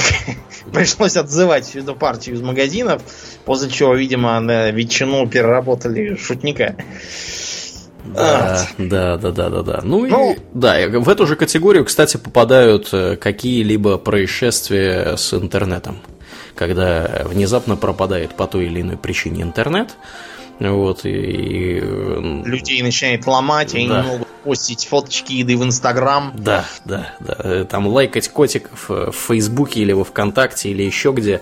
Вот. И это, да, это серьезная угроза человечеству на самом деле. Ну, да, да. да. Тут больше Теперь, добавить нечего, мне кажется. Да, давайте вспомним фильм с Брюсом Уиллисом «Армагеддон». От чего там норовил случиться Армагеддон? Да, да, да. Или, или, как он известен под другим названием, у нефтяников хорошая работа. Да. да. Вот, а Армагеддон там... Записывайтесь нефтяники. Кстати, да, это совет, я думаю, дельный. А, Армагеддон там должен был случиться потому, что на Землю летел огромный астероид, и он грозил врезаться, я не знаю, там куда, прямо в Соединенные Американские Штаты. Ну да. Уничтожить этом... все свободу, демократию да, да, да, и да, гамбургеры. Да. Именно так. Именно Там так. показывали, правда, что всякие клочья от этого астероида, которые летели перед ним, они падали в разных местах света. При этом, что интересно, в разных местах света при этом был белый день. Везде. Потому что, ну, у нас же на планете всегда, если где-то день, то везде день, если где-то ночь, то везде ночь. Да. Именно так устроена наша планета. В представлении Ах. американских э, граждан. Да, ну, американские граждане, они уже в Дне независимости показали, как у них. Что у нас 4 июля, когда у них День независимости, а у нас там снега, там мороз. Да-да-да. Медведи по улицам ходят в ушанках. Короче говоря, этот, э, этот фильм, он как бы такой наукообразный и теоретически даже более или менее реалистичный подход является. Да. То есть предполагалось там, что они летят на двух э, кораблях туда, чтобы произвести бурение, угу. заложив внутрь термоядерный заряд, после чего улететь и его дистанционно подорвать. Да. После чего взрыв изнутри развалит астероид на кучу частей, которые будут импульсом распиханы настолько далеко, что облетят Землю. Вот, я надеюсь, потому что вместо одного получить кучу маленьких, таких же не очень хотелось бы. Ну, Но вообще, если мыслить логически, то как бы даже учитывая, что потеря в США не такая уж большая, в общем, печаль с точки зрения живущих в восточном полушарии. Да. Но все равно от этого бы нам было плохо, потому что что будет следом за падением такой дуры, хоть бы даже и в море куда-нибудь? Да, неизбежно такая дура будет выглядеть примерно как ядерный взрыв. То есть она поднимет огромную тучу пыли в атмосферу, и да. дальше все будет развиваться по сценарию ядерной зимы. Ну, а если она брякнется в море, то готовьте, сейчас вам будет огромное цунами и все смоет. У нас была, например, академик Сахаров, ага. э, известный как поборник мира во всем мире и прочих хороших дел, да. он э, адмиралу, по-моему, то ли Кузнецову, то ли еще кому предлагал э, создать ядерные торпеды, и, значит, их подлодки из подводного положения запустят в сторону берегов США, и вот на восточном берегу начнется цунами, и их всех смоет Тихий океан, чертовой матери. Угу. После этого его выгнали пинком под задницу оттуда, сказать, чтобы он таких людоедских планов больше никогда не переносил. Вот. И как, как он сам писал, я устыдился и больше не ходил никуда со своим проектом. Очень приятно, что он был такой стыдливый. Если бы он был еще более молчаливым, для нас всех было бы гораздо лучше.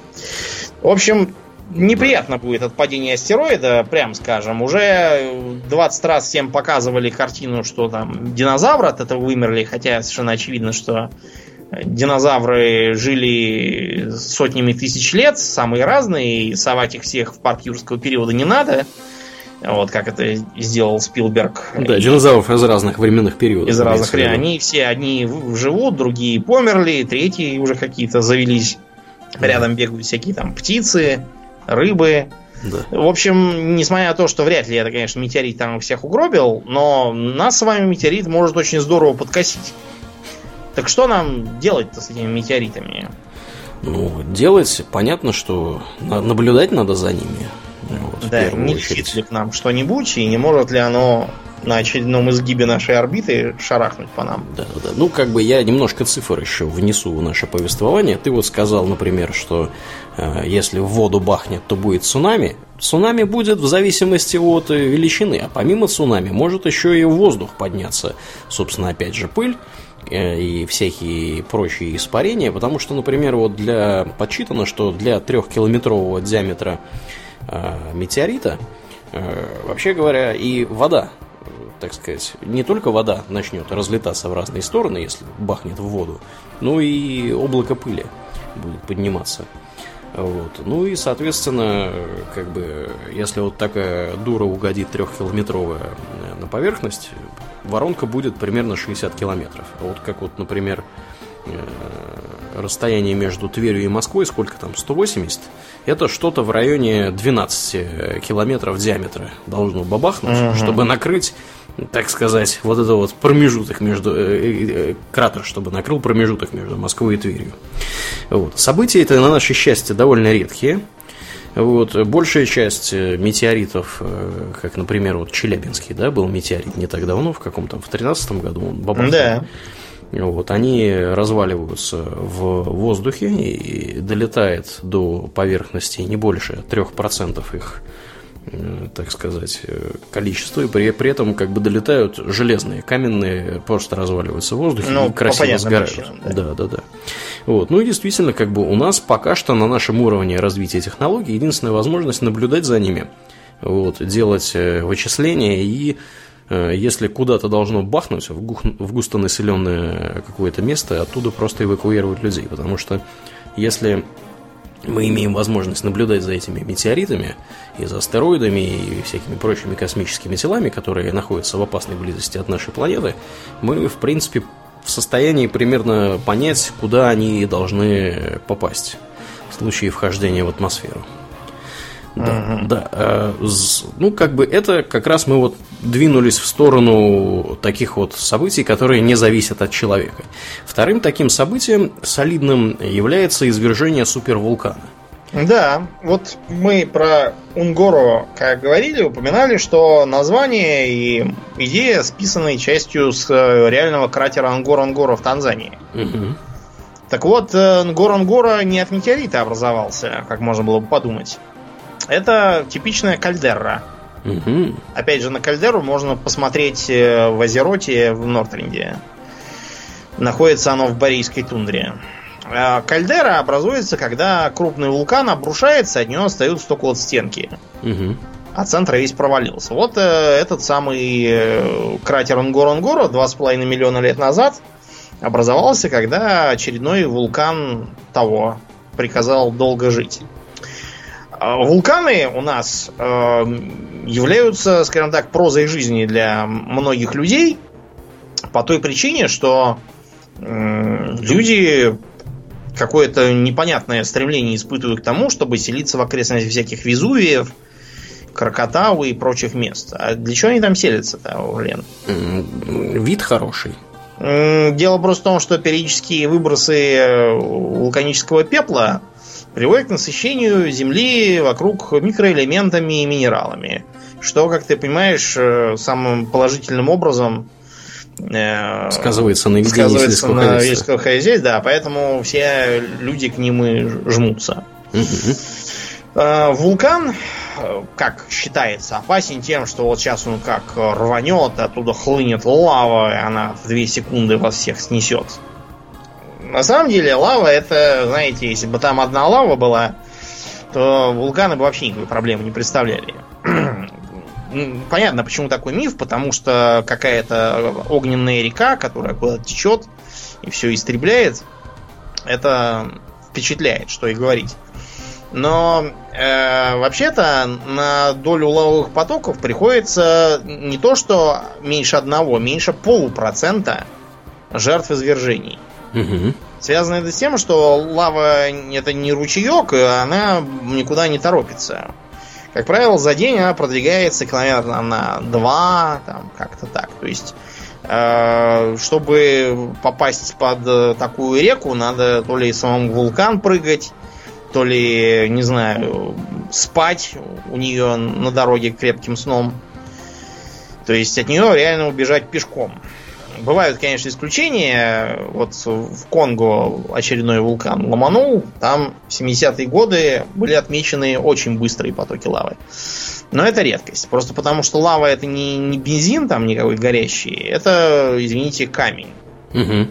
Просто из-за нагревания и давления остающийся жидким. Но все-таки камень есть камень. А основная проблема совершенно другая здесь. То, что вот этот вот валящий из э, вулкана дым э, может образовать так называемый перикластический поток. Это взвесь вулканического пепла. К пеплу от э, шашлыков никакого отношения не имеет. Это такие мелкие-мелкие кусочки камня, вроде песчинок. Угу. А, вот этот самый пепел летит на вас в облака горячего газа. И вот она действительно быстрая. Это туча газа. Большинство э, жертв э, свариваются, сгорают и, или как вариант, они могут погибнуть от отравления, потому что дыхание всем этим оно тоже не полезно. Да, как мы уже упоминали в шестом выпуске этого подкаста про остров Крит, э, я там рассказывал, э, считается, что минойская цивилизация, она, собственно говоря, погибла э, из-за извержения вулкана на острове Санторини, и там, по некоторым, так сказать, исследованиям, была как раз вот эта самая картина, пиропластический поток, который двигался с огромной скоростью, просто сварил тех, и он двигался как бы над ровной поверхностью, поверхностью, то есть над поверхностью моря, горячий воздух, и вот это вот все, что там, значит, из этого вулкана под давлением вырвалось, оно просто сварило людей, вот, которые находились в прибрежном, так сказать, в прибрежной зоне на острове Крит. Угу. Вот, так что э, и достоверно мы в этом не уверены, стопроцентно.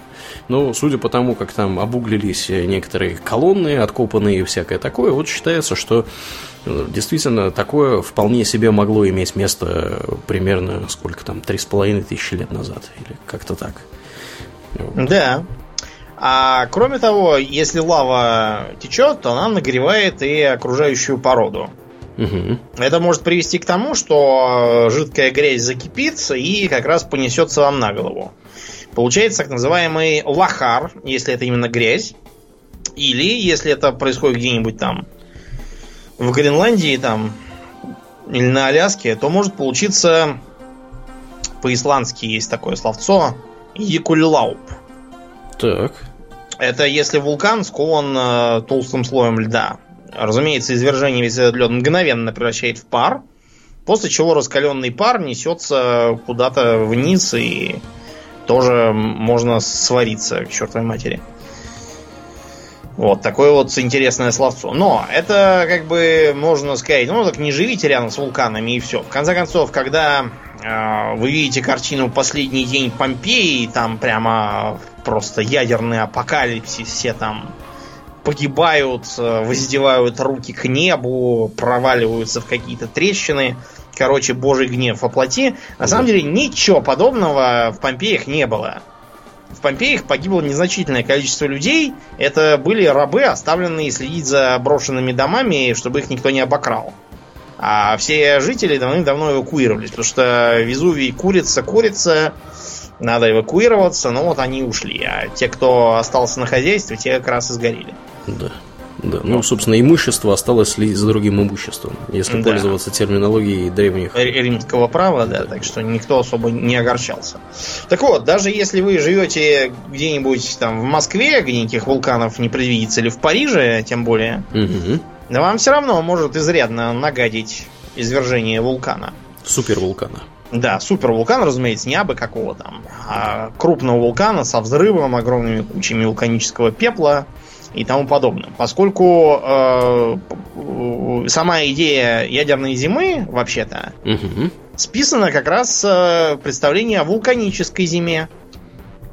Ну, да. Которая работает вот по такому же принципу. То есть в воздух э, поднимается большое количество пепла и пыли, и получается так называемый антипарниковый эффект. Э, солнце не доходит до Земли, и из-за этого получается глобальное похолодание. То есть, э, как бы вот эти вот документально зафиксированные случаи, они и позволяют нам говорить о том, что будет в случае масштабной атомной войны. Да. Вот, например, недавно было на Филиппинах взорвался вулкан Пинатубо угу. в 91 же году. И на год температура снизилась в среднем на полградуса по всей планете. Да, а до этого э, в где это происходило? На Суматре. Есть такой вулкан, есть такое озеро, Тоба называется, да, озеро вулканического характера. Примерно 73 тысячи лет назад там был супервулкан, он здорово рванул, э, почти 3 тысячи квадратных километров пепла выбросил в атмосферу, и все это э, привело к тому, что примерно на 200 лет температура была ниже, чем она была до извержения на всей планете средняя годовая.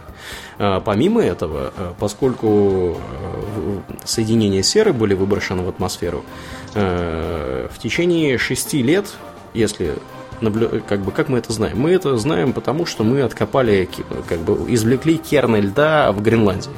Вот, и там видно, что лед, который соответствует вот этим вот годам, 6 лет Э, лились э, кислотные дожди, по сути, над, над всей планетой. Вот, что, сами понимаете, не способствует э, как ни произрастанию растений, так и не отрастанию волос на голове у животных. Да. Вот. Так что такая вот картина. Да, кроме того, считается, что одним из одной из причин возможных причин, э, собственно, самого этого пермского вымирания, которое да. мы уже упоминали, тоже мог быть э, супервулкан. Вот, э, потому что я так понимаю, что какой-то там вулкан, который откопан геологами, вот, он по времени извержения примерно совпадает чуть раньше он был, чем начало вымирания массового этих самых зверей. Вот, и я внесу небольшую поправку, там на самом деле 96% водных зверей вымерло, и всего 70% вымерло сухопутных. Ну, что, в принципе, сами понимаете, не сильно здорово в любом случае. Ну да. Но э, зато э, изрядно повезло с вулканами и евреям по одной теории. Это, это как это? Ну, ты помнишь, что после того, как э, Моисей сказал «Let my people go», их все-таки отпустили, но на полдороги фараон по каким-то, не знаю, при, причинам укрывающимся от моего скудного ума, решил, что надо обязательно остановить евреев, угу. потому что от них же столько проблем, там 10 казней, нам надо не 10, а 15 там, или 20. Да. Надо их срочно остановить и кинулся в погоню, но тут Моисей э, разверз воды Красного моря, и они ушли за них, а фараон вот потонул там. Да, да, это мы же все смотрели художественный фильм, как это происходило. Да. Да, да, ты что, ты, ты, ты не смотрел?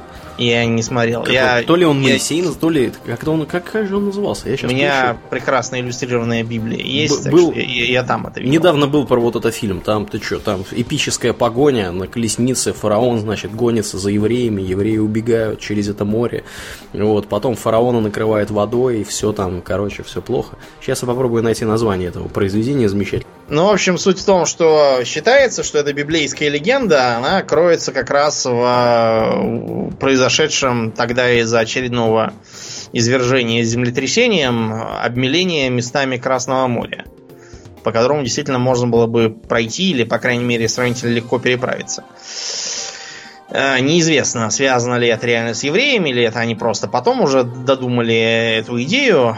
Особенно учитывая то, что если из Египта бежать через Красное море, то ты уйдешь э, в современную Саудовскую Аравию. Да, не очень гостеприимное место. И до, до Израиля, если честно, там еще чесать и чесать придется. Да, фильм, который я, о котором я говорил, называется «Исход. э, Двоеточие. Цари и боги» 2015 А, года ну, в ролях да. Кристиан Бейл, Джоэл Эдгертон. Ну, в общем, все белые люди, да, и как бы фараона, и Да. евреев играют э, э, белые люди. Да.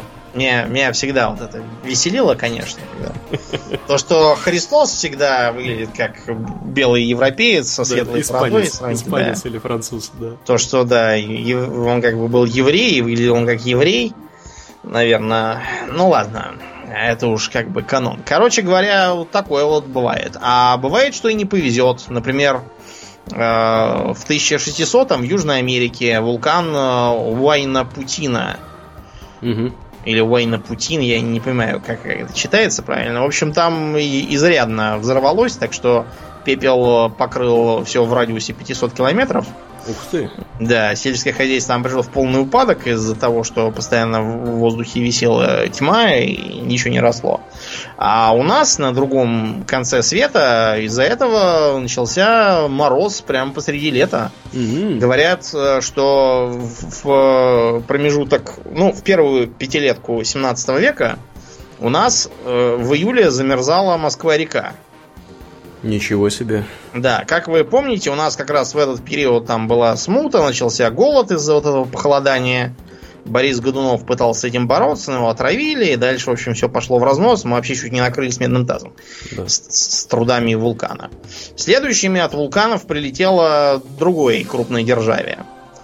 А, Бенджамин Франклин в конце 18 века перед как бы сидел послом в Париже. Так. Ну, это уже было после независимости. Он просто уже до этого туда ездил, поэтому его опять отправили. Вот он оставил запись, что в течение нескольких летних месяцев 83 года, когда под воздействием солнечных лучей в этих северных регионах должна прогреваться сильнее всего Земля, над Европой, над большей частью Северной Америки висел необычный туман. Вот, и поэтому было холодно. Он упоминал, что это извергался вулкан Гекла в Исландии. Но он немножко прошибся. В Исландии извергался не Гекла, а Лаки, соседний вулкан. Мгм. Но, в общем, действительно, там произошла катастрофа. В самой Исландии был страшный голод, угробивший каждого четвертого исландца, их и так мало. У них перемер почти весь скот. Вот. И э, америкосы тоже подмерзли там у себя. А В Египте произошел голод, потому что Нил обмелел. Мгм. И тоже умерло, говорят, до 20% тогдашних египтян.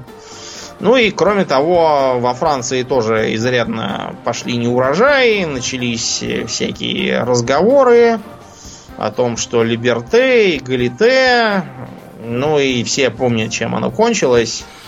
Да, Э, кровищей Тем, что- кончилось-то дело. Так что вулканы это, знаете, абсолютно не шуточное дело. Да, ну и чтобы напомнить нам, что вулканы не шуточное дело, э, в 2010 году в той же самой Исландии извергался вулкан Эйя... Эйяфьядляякюдль. Да. Вот этот вот самый вулкан. Что такое сложного на условия, я не могу понять. Да, ну надо потренироваться перед тем, как его говорить. А, так вот, этот вулкан, если кто-то вдруг забыл, прервал сообщение, авиасообщение над значительной частью Северной и не только Европы, и даже Америки. И кроме дней. того, он парализовал новостные службы почти всех мировых телеканалов, Да, потому что ведущие никак не могли выговорить его название. именно так. Да, и это еще было не очень сильное извержение, просто дымило э, мощно. Да, так что, вот, кстати, а что мы можем сделать с э, вулканами? Честно говоря, ни хрена мы не можем Да, сделать. Я, да, я, я не представляю, что мы можем сделать с вулканами. То, то есть были всякие идеи того, что чего-то там надо закинуть в жерло, и тогда оно потухнет. Но пока что ничего, кроме разговоров, нет. Я, я тебе, это- я тебе скажу, что мы можем сделать. Я, я придумал. Э, Дело в том, что мы, поскольку говорим об экзистенциальной угрозе да, всему человечеству, э, и мы говорим о супервулканах, а не просто о вулканах, э, что мы можем сделать? Мы можем наблюдать за вулканами, наблюдать вообще за геологической активностью, и если мы будем видеть, что где-то происходит накопление значительных вот этих вот расплавленных пород, под толстой земной поверхностью есть все предпосылки для создания там огромного супервулкана, скорее всего, мы сможем там бурением или еще какими-то средствами, я не знаю, там ядерную бомбу туда скинуть. Просто сделать так, что этот вулкан начнет извергаться раньше, и он не будет иметь таких катастрофических последствий. М, да, очевидно, как-то так. Да, это Кроме того, единственное, да, что приходит. Отмечены разные попытки разной степени успешности строить баррикады, чтобы направить Лаву, Мгм. лаву куда-нибудь другое место. Кроме того, ну, кроме строительства, наоборот, что-нибудь сломать, там какой-нибудь камень, вот, чтобы получилось, э, получился проход, и лава потекла куда-нибудь в море, а а не на голову людям. Да, да. Впрочем, бывает и обратное, то, что э, ме- между большим городом и небольшим выбирают в пользу большого, а после этого жители небольшого города, на который направить лаву, поднимают вооруженный бунт и, просто не дают ничего там делать. Было уже такое как-то раз. Да. В общем, да, с вулканами пока что тяжеловато. Но это все-таки, опять же, природное. А мы с вами последние, наверное, уже лет сто, э, что не раскроем фантастику, там сплошь вещают про э, то, как мы создадим орудие собственного уничтожения. Да. Причем каждый раз орудия собственного уничтожения имеют э, новый вид. Да. Свой собственный. С каких начнем, Домнин? Ну, давай поговорим про роботов. Потому что я... Это, наверное, был у меня один из, одно из первых воспоминаний детства. Да. У меня было там 4, там, может, или 5 даже уже. Мгм. В общем, я вот здесь же в этой квартире сидел, и э, тогда еще на кухне стояла радиоточка. Вот, и она вещала какой-то рассказ. Я его даже нашел несколько лет назад и даже перечитал. Мгм.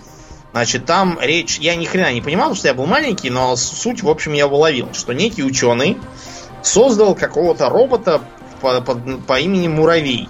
Значит, Муравей, он, как я потом выяснил, когда читал рассказ, потому что он, разумеется, был самым воспроизводящимся и должен был иметь такое роевое сознание, Мгм. как муравьи. Вот, и он э, должен был выполнять всякие полезные работы. А, разумеется, ученый тут же спохватился, что сейчас он тут понастроит этих муравьев и всех сожрет. Так. Вот, э, он стал думать, как бы ему помешать, и что-то он там... Короче, он кончилось тем, что он убегал от него по трясине. Я так раз узнал слово трясина, и поэтому очень ее боялся. Мгм.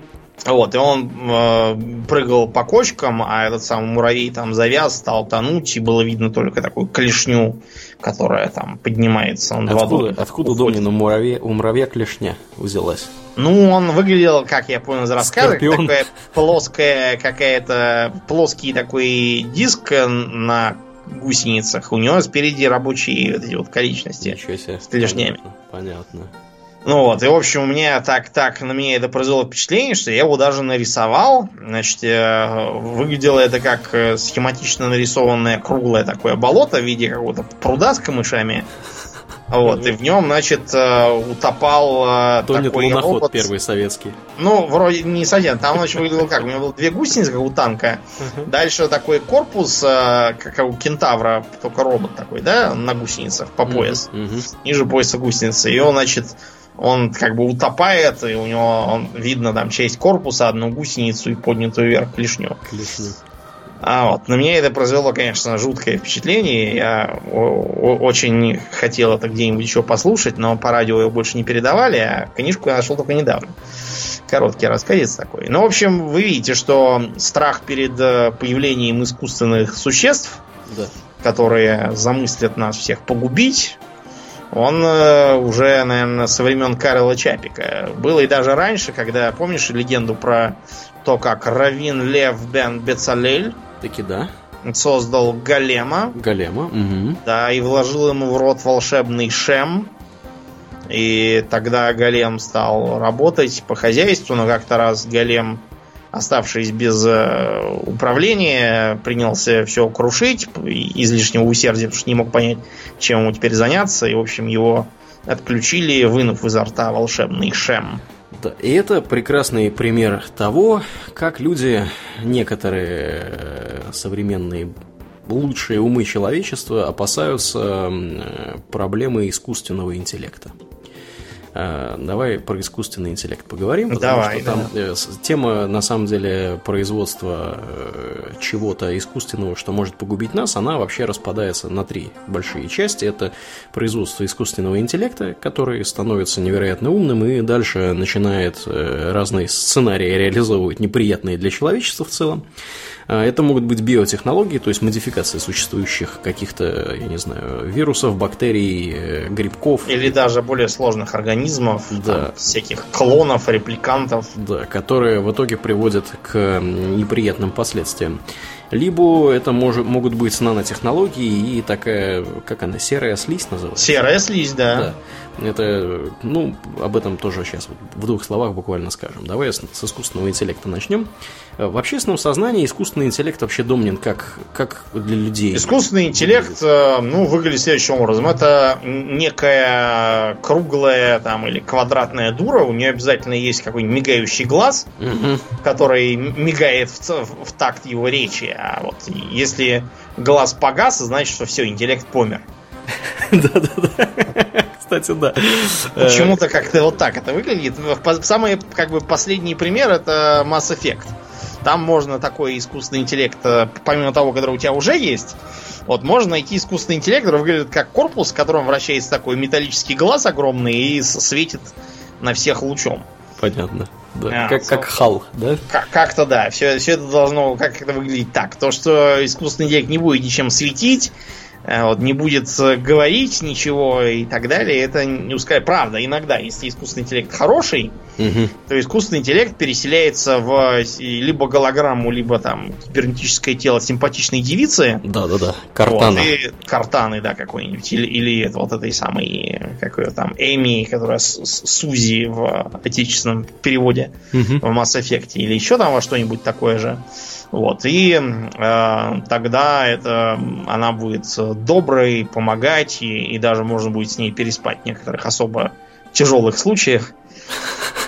Как бы все это представляет собой такую дурость, что даже вот я не знаю. Да. Ну, на самом деле, проблема искусственного интеллекта и представление э, того, что это такое в массовом сознании, она настолько серьезная, что мы, возможно, запишем выпуск отдельно про эту тему, что считается искусственным интеллектом. На самом деле, как бы, как его себе представляют люди и всякое такое, и там всякие отсылки в культуру, в популярную и прочее. Вот, сейчас мы кратко э, немножко об этом поговорим. Э, Вообще, у нас есть баран-провокатор как любил говорить один мой коллега, у нас есть барон-провокатор, его зовут Ник Бокс, Б- Бострем. Э, Это шведский ученый, он преподаватель Оксфордского университета, и он написал в свое время книгу, э, которая называется Superintelligence Pathos Danger Strategies, то есть э, искусственный интеллект, там, сверхинтеллект, пути, значит, опасности и стратегии.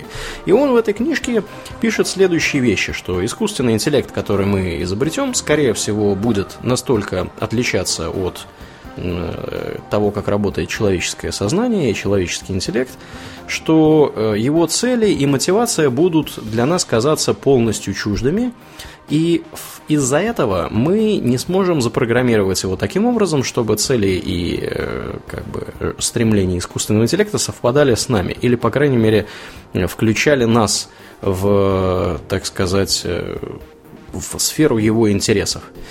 А Он приводит, приводит один из его типических, типичных примеров, э, заключается в разработке искусственного интеллекта, который э, должен делать скрепки. То есть он создан с целью э, создания скрепок.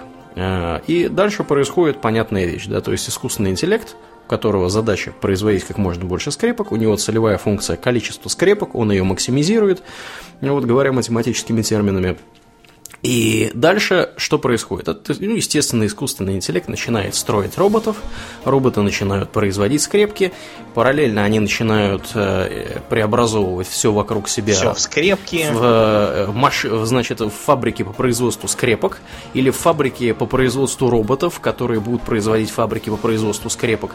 И, в общем, кончается в этом э, вымышленном примере все очень печально.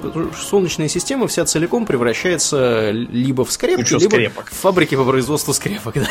Да. Естественно, люди не вписываются в эту задачу Да. ни- никоим образом. Скрепки, да. Такой мотив фигурирует много где. Например, э, он был э, в экранизации Я робот, ну как, экранизации, очень, очень такой вольной, очень по мотивам Мгм. экранизации того, что писал Азимов. Азимов любил, да, задавать всякими э, философскими вопросами, там, типа, как, как э, будет мыслить робот и как, как странно это все будет реально выглядеть, потому что он что-нибудь не то будет чудить. Мгм. Это, в общем, справедливый вопрос, потому что я уже неоднократно упоминал э, историю одной старой попытки э, энтузиастов создать нечто вроде небольшой МОРПГ, э, простенькое, в которой будут э, боты, которые собирают статистику и на основе статистики выявляют для себя успешные э, линии поведения. Мгм. Все это привело только к тому, что они забирались в разные лагающие и тормозящие места, где они-то могут двигаться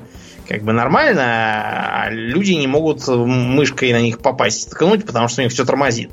Вот и, вот и все, что они могли придумать. А, вот. Э, Там, в этой Я робот, там помнится искусственный интеллект, который э, был э, тоже какой-то светящейся фигней, с женским, правда, голосом, потому что она сперва подра- притворялась положительным персонажем. Она решила, что поскольку люди ей дали задание всех их оберегать, их проще всего оберегать, заперев их в домах и кормя их кашей из ложки. А если людей будет не очень много, то их будет проще оберегать. Проще оберегать, да. Ну, примерно по такой же логике действовал катализатор в Mass Effect, потому что ему дали слишком широко стоящую задачу Skynet, когда ему дали задание э, бороться с угрозами, почему-то решил бороться с людьми, чтобы исключить все угрозы сразу. И один из э, нетипичных примеров был такой рассказ у автора по фамилии Браун, Мгм. назывался «Ответ». Там люди создали мега-суперкомпьютер с доступом там, ко всем банкам данных, или что-то старинный рассказ, потому что поэтому там были такие архаичные еще представления. Мгм. И, а он должен был дать им ответ на вопрос, существует, э, как бы, и- есть ли Бог. И он там пару минут подумал и сказал, да, теперь есть.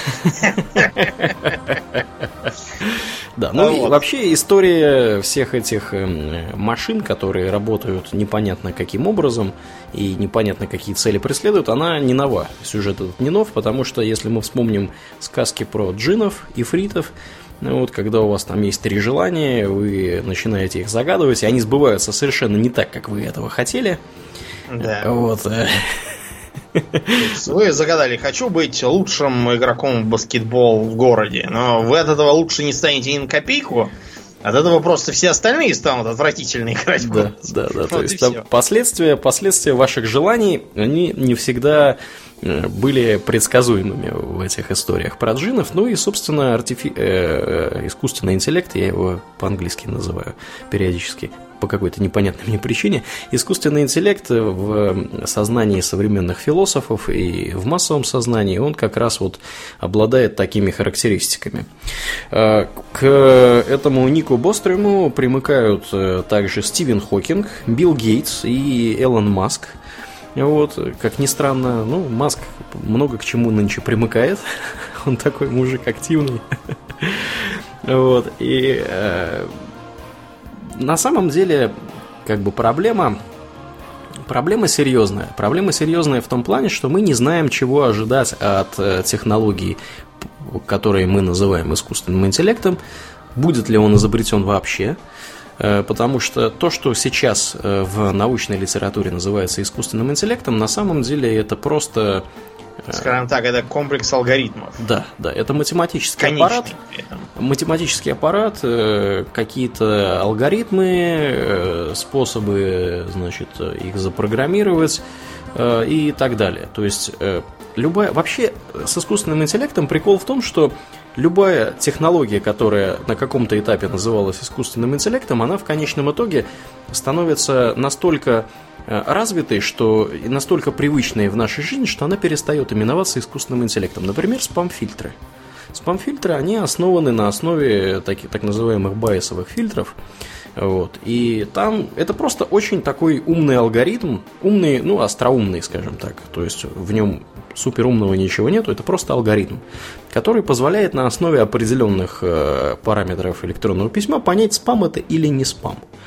Вот. И поначалу, вообще говоря, алгоритм этот тоже считался как бы вот одним из, когда он был изобретен, да, это считалось одним из достижений искусственного интеллекта. Сейчас это встроено во все э, сервисы электронной почты, что Google, что Яндекс, что Mail.ru, возьмите любой, э, любой из них умеет помечать письма как э, спамовые, вот, и никто это не называет искусственным интеллектом. То же самое будет с самодвижущимися машинами, которые сейчас разрабатываются, Э, с системами компьютер vision, то есть машинного зрения, которые да, умеют ну понимать... и с, с уже давно известными шахматными автоматами. Потому что я, да. опять же, когда был маленький, угу. читал э, книжку 70-х годов, это такой был научно-популярный альманах, угу. Эврика был, была такая серия, вот за 73 год. Там было несколько статей о том, как бы как будут выглядеть шахматные компьютеры. Да. Эм, какой-то был рассказец, по-моему, алгоритм Каисы, в котором эм, некий шахматист приходил в институт кибернетики играть с шахматным компьютером, выглядящим как холодильник. Ну, старые времена компьютер выглядели как холодильник, и вообще, честно говоря, это все выглядело как холодильник. Угу. Ну так вот, и он обнаружил, что она всегда его обыгрывает, и просто там, это была катастрофа мега масштабов. Но справедливости ради, когда компьютер IBM Deep Blue обыграл Гарри Каспарова, тот заявил, что это все, все обман, что это жульничество. Я, правда, не очень понимаю, что он имел под этим сказать. То есть, видимо, там внутри этого Deep Blue сидел какой-то более великий шахматист, mm-hmm. которого никто не знает, или, может быть, может быть, э, этот Дипбло, он воровал э, фигуру с доски, как Остап Бендер, а потом э, дал Гарри Каспарову в морду доской, или что было? Что, что Гарри Каспаров имел в виду? Может быть, это опять виноват тоталитарный режим, который поклялся его погубить? Да, мне вот, кстати, интересно, не стало ли это переломным моментом его да, кас- карьере шахматиста? помешался, стал орать «This is a criminal state» в камеры писать про то, что там Артаксеркс Лонгиман это Юрий Долгорукий, видимо, он от этого повредился башкой, вот, поэтому не играйте. Ну, историю, историю, которую я знаю про Диблу и Гарри Каспарова, она заключается в том, что, да, отбросим немножко тут э, эмоции Домнина, который просто не любит Гарри Каспарова, ну, не без оснований.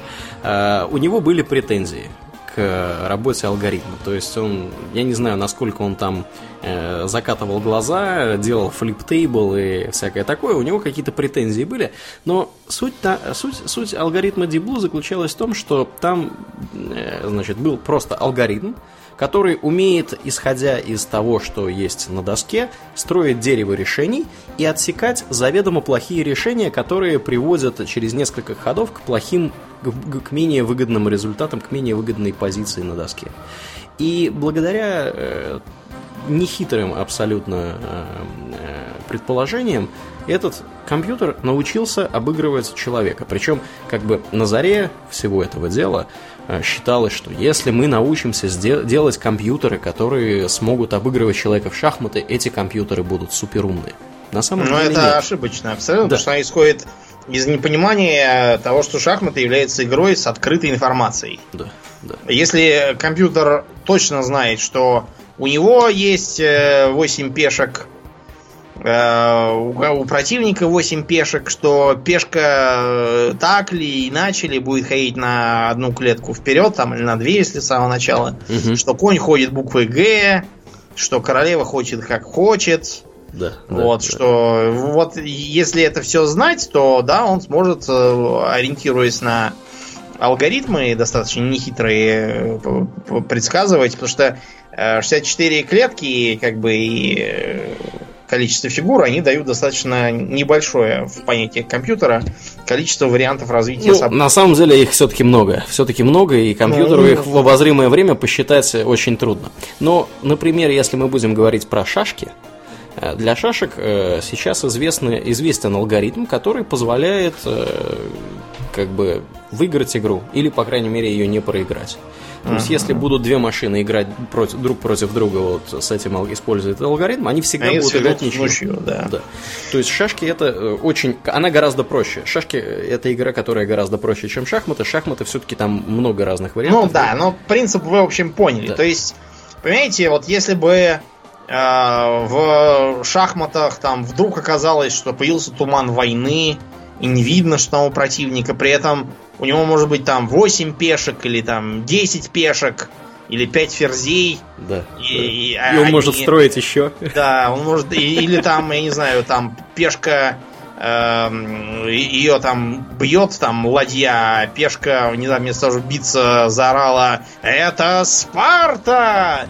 И сама побила ладью, которая как бы ее пыталась взять. Вот если бы такое было в игре в Шайм, то они компьютер бы, разумеется, проиграл хорошему игроку, да. просто потому что слишком много неизвестных, и такие алгоритмы придется неизбежно упрощать. Таким образом, это будет давать серьезную погрешность в предсказуемости, и мы сможем ловить компьютер на типичных для всех, кто играет в пошаговой стратегии, дуростях. То он оставляет э, лучников неприкрытых, то еще что-нибудь, то он лезет в явную засаду. Ну, в общем, вы, вы все представляете, о чем я говорю. Да, подбивая бабки э, про искусственный интеллект, искусственным интеллектом в научной среде сейчас называются э, скажем так, грубо говоря и очень упрощенно. Опять же, мы не будем залезать в дебри, потому что мы сделаем отдельный выпуск про это. И, может быть, даже позовем гостя. У нас есть гость, которого мы можем позвать. Вот. Э, это просто набор узкоспециализированных алгоритмов, которые делают свое дело очень хорошо. Они не умеют делать ничего, кроме того, что они умеют делать, но то, что они умеют делать, они делают хорошо. Игра в шахматы, пожалуйста. Игра в Го, пожалуйста. Практически все игры, которые в принципе существуют, э, у нас более или менее такие, э, значит, э, с устоявшимися правилами. Я там не беру StarCraft. Ну, для StarCraft тоже, в принципе, Google э, уже договорился с э, Blizzard, что они, значит, будут э, работать в, в этом направлении, то есть они будут пытаться сделать AI, который будет играть в StarCraft хорошо, на основании как раз вот этой вот неполной информации.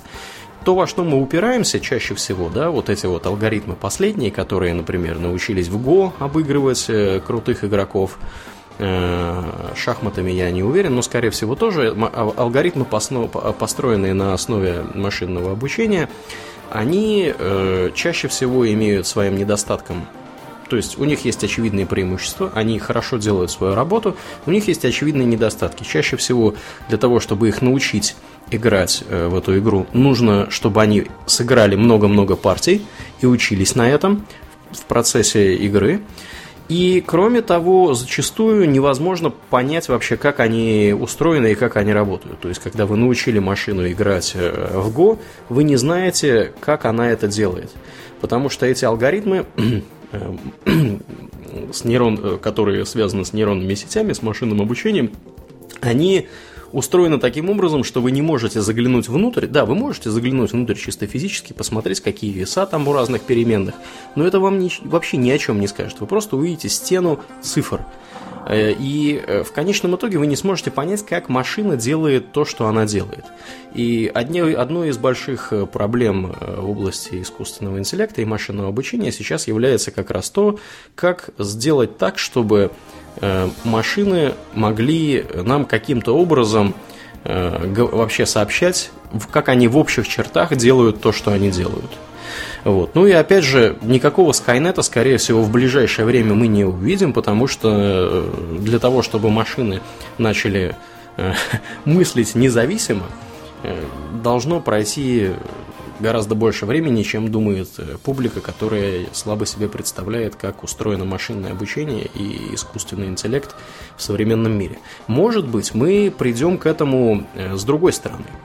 Есть же еще, Домнин, такое понятие, как эмуляция там, аплодинг, да, или загрузка, или как угодно это называйте, эмуляция человеческой, человеческого мозга, работа человеческого мозга.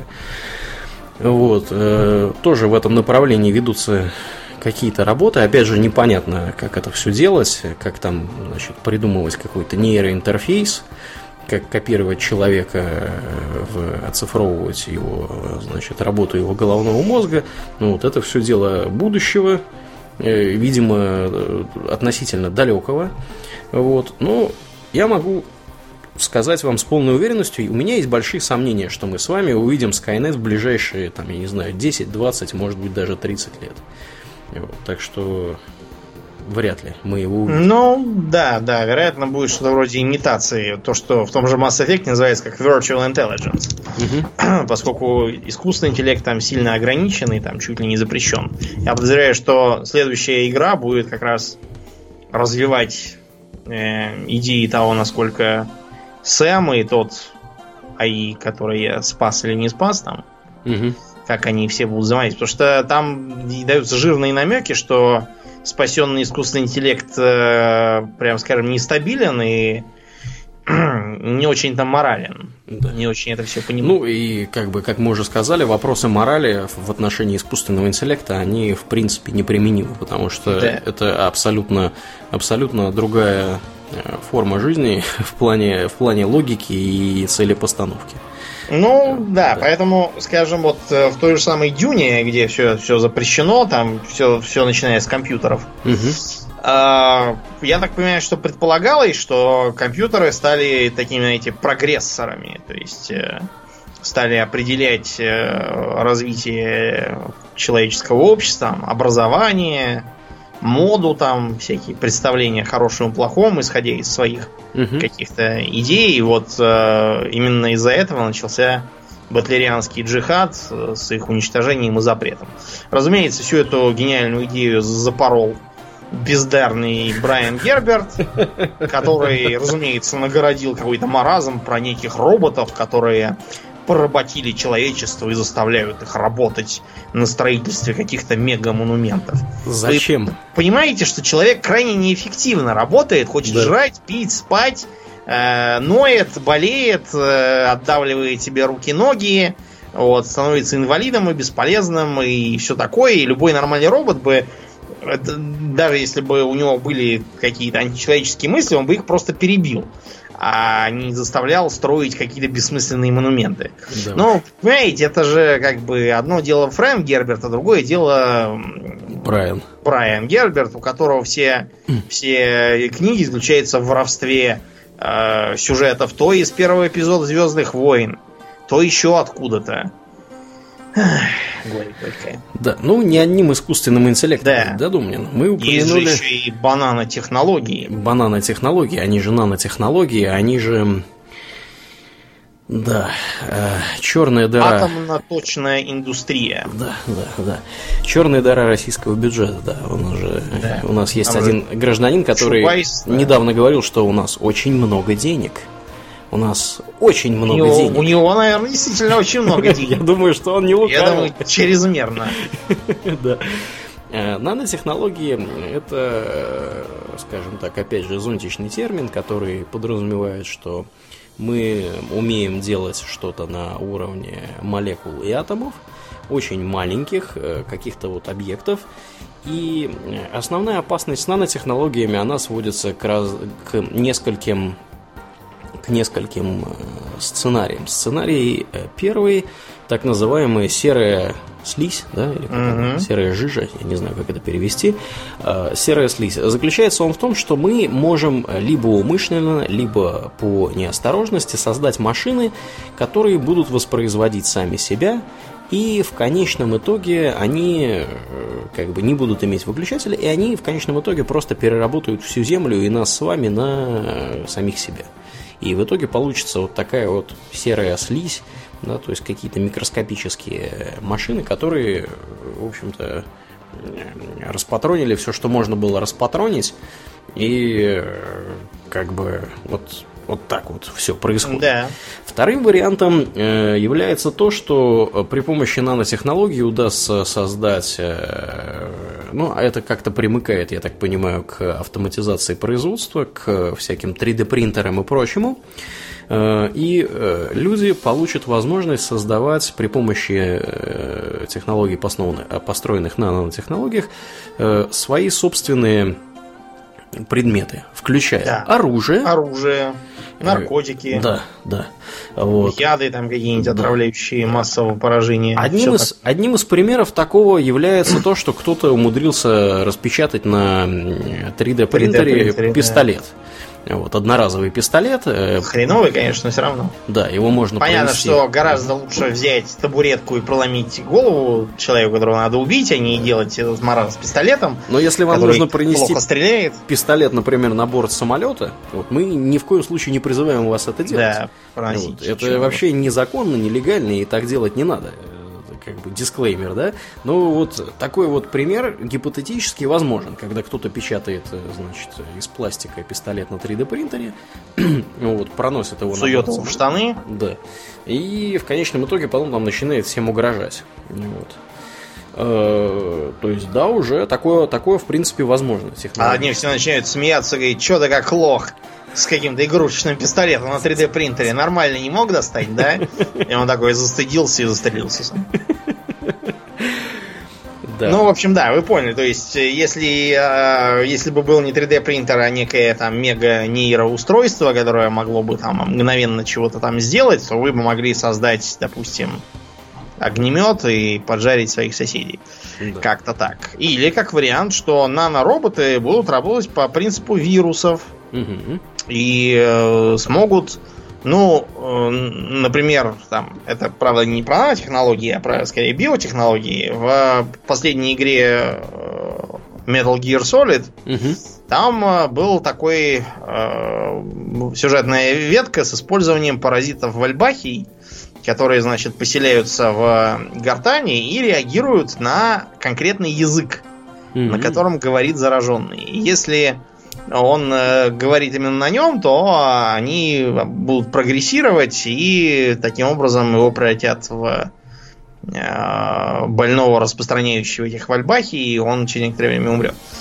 Э, вот. И один из важных моментов в игре это вовремя понять, какой именно язык провоцирует это развитие, и всех носителей этого языка у себя на базе немедленно изолировать. Mm-hmm. Да. Прикольно. Язык, что интересно, один из распространенных. Что интересно, мне кажется, это вполне реальный, реальный момент. Нас, да. Потому что, когда вы говорите на определенном языке, у вас э, как бы звуки, которые производят ваш э, голосовой аппарат, они укладываются в диапазон Паттерн, да, да, определенный. То есть при помощи технологии машинного обучения, например, сейчас можно распознавать тексты. Я, кстати, Домнин пытался тут на днях э, посмотреть, нельзя ли какой-нибудь из существующих в интернете сейчас приблуд э, прикрутить к нашему подкасту. Чтобы, чтобы перегнать оно... его в текст и да. выкладывать его на конте. Да. Мне уже босс порекомендовал именно так и сделать. Да, проблема здесь в том, что э, все, обе, оба существующих сайта, которые мне удалось обнаружить, которые более или менее это все делают, они хорошо работают на когда, когда ты говоришь текст самостоятельно, э, то есть как бы вот в микрофон говоришь mm-hmm. текст, там никакой нет фоновой музыки, и ты делаешь это медленно. Как только я включаю подкаст, они оба перестают работать. Я так думаю, что там может быть один и тот же алгоритм лежит внутри. То есть да, оно каждое там пятое, десятое слово вставляет, и в конечном итоге э, не получается получить э, какой-то более или менее разумный результат. Мы подождем развития, развития этой технологии. Я думаю, да. что года через два мы сможем э, предоставлять тексты. Ну или, может быть, надо еще по почитать, может быть, что-то еще да, найдется. Может быть, есть что-то более другое. Но понимаешь, ты, между прочим, как да. загонял? Через э, виртуальный провод? В смысле, а, который как бы изображает, что это в микрофон говорится. Не, у них есть, у них есть все проще. У, у них есть в вебе сайтик. Мне и... кажется, что вот поэтому все хреново и работает. Ну, Надо попробовать всего. не с сайтами, а с программами. Я тут уже тоже начал изыскание. Значит, после этого э, с помощью программных средств соединить виртуальным кабелем Э, микрофон, так чтобы проигрывание в проигрывателе воспринималось как проигрывание в микрофон. Угу. После этого попробовать. Возможно, это даст лучший вариант. Посмотрим. Факт тот, что я совершенно точно знаю, по крайней мере, один проект, в котором постоянно проводятся беседы в режиме видеокаста. Угу и который э, всегда выкладывает все с текстом. Ну, понятно. Домни, тут момент, знаешь, какой? Проблема в том, что мы говорим на русском языке. С одной стороны... Они это... тоже говорят на русском языке. Вот. С одной стороны, это плохо, потому что как бы на английском языке эти технологии более развиты и лучше распознавать. С другой Понятно, стороны... Вообще. Да, с другой стороны, потому что больше, больше говорит людей и с разными акцентами.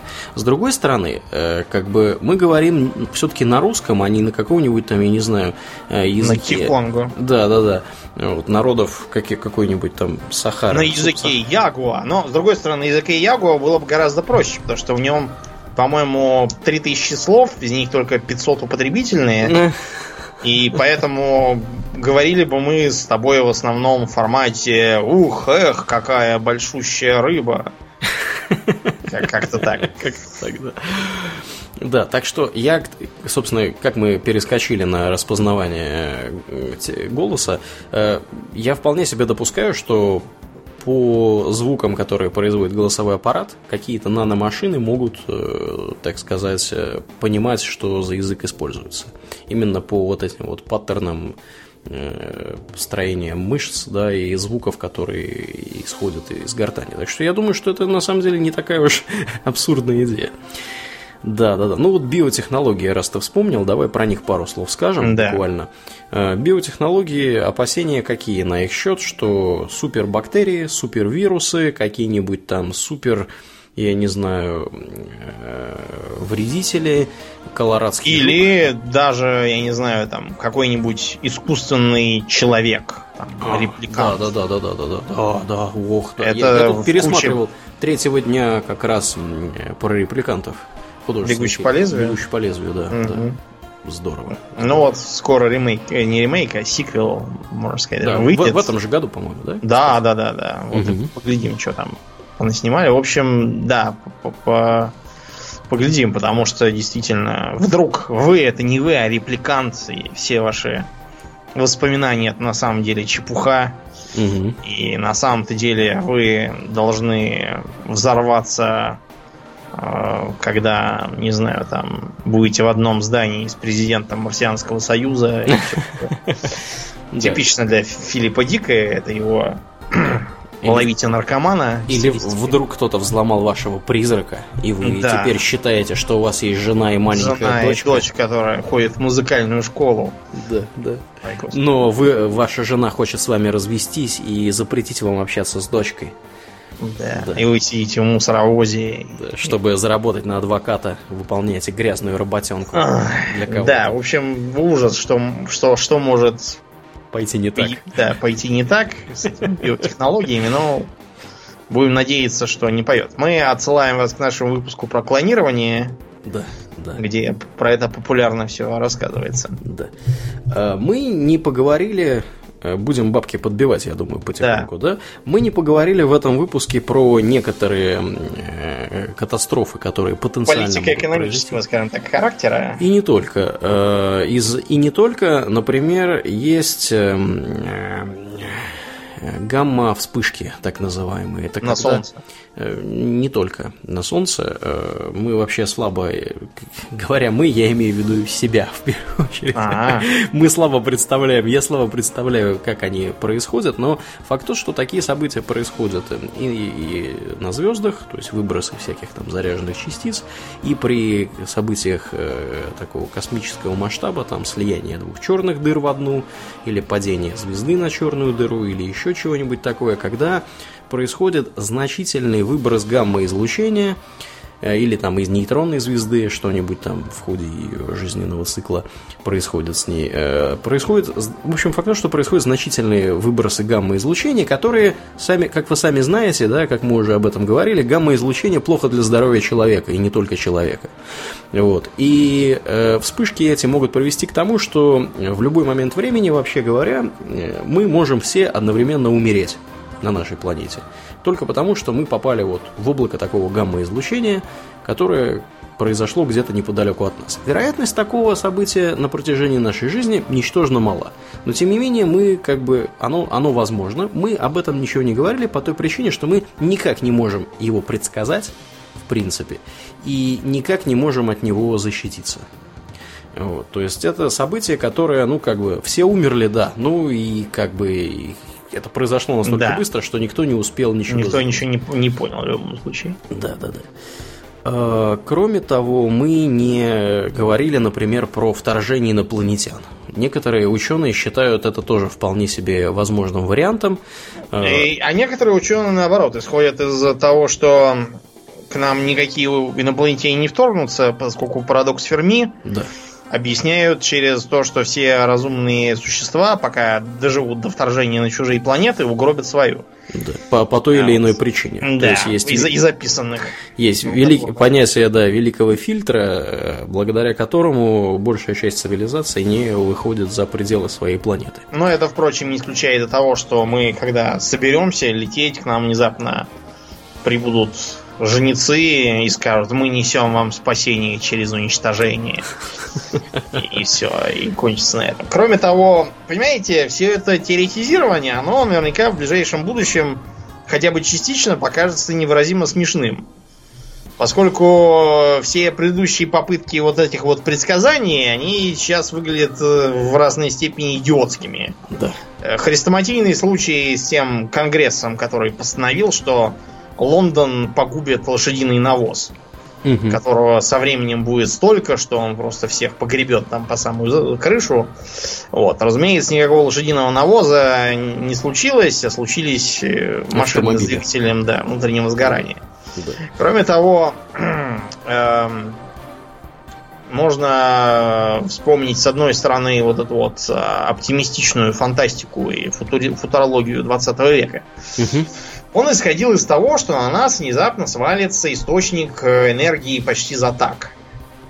И от этого у нас будут путевки в космос по профсоюзным всяким документам угу. и колонизации Венеры с Марсом. Вот. А оказалось, что ничего этого нету, и как бы колонизация имеет чисто теоретическую какую-то ценность, а никому реально не нужна. Так что, возможно, нанотехнологии застрянут на изготовлении дурацкого пистолета с одной пулей какой-нибудь, а вместо этого появится что-нибудь совершенно другое, что уже даст возможность строить чуть ли не целые миры. Да. Увидим. Да, не будем забывать еще пример того, что перед э, первыми ядерными испытаниями Вообще говоря, были большие опасения у некоторых ученых, что э, в ходе этих испытаний воспламенится вся атмосфера Земли. А перед э, первыми поездами были опасения, что все люди в них задохнутся, потому что там от высокой скорости будет разряженный воздух, да. и, и все не смогут дышать. Да. Так э, что, Поэтому, да. А да. еще до этого были опасения, что когда доплываешь до мыса Доброй Надежды, то там, значит, океан зеленеет, солнце чернеет, из водорослей лезут всякие там кракены с морскими змеями. Так что, ребят, скорее всего, наши теоретизирования через 200 лет будут выглядеть примерно вот так же, как кракены со змеями. Да, я думаю, что слушатели наши через 200 лет, которые откопают где-то на, на я не знаю, я не знаю, где они смогут откопать этот подкаст, вот, будут изрядно хохотать над тем, что мы тут сегодня вещали. Да, да. Ну что, будем закругляться да. на этой оптимистической Мы напугали, ноте. я думаю, всех достаточно. Да, а, я напоминаю, что этот выпуск был возможен и был принесен вам Спонсором этого выпуска были наши слушатели на Патреоне. Да, поэтому они, они это сейчас и слышат. Да, а все остальные слышат это несколько позже. Э, Привет спасибо. вам, люди из будущего. Да. да, я хотел сказать, что спасибо вам, ребята, кто на, нас поддерживает на Патреоне. Э, я напоминаю, что вы слушали шестой э, выпуск Хобби Токс Экстра, а с вами были его постоянные ведущие Домнин и Аурлиен. Спасибо, Домнин. Всего хорошего, друзья. Пока.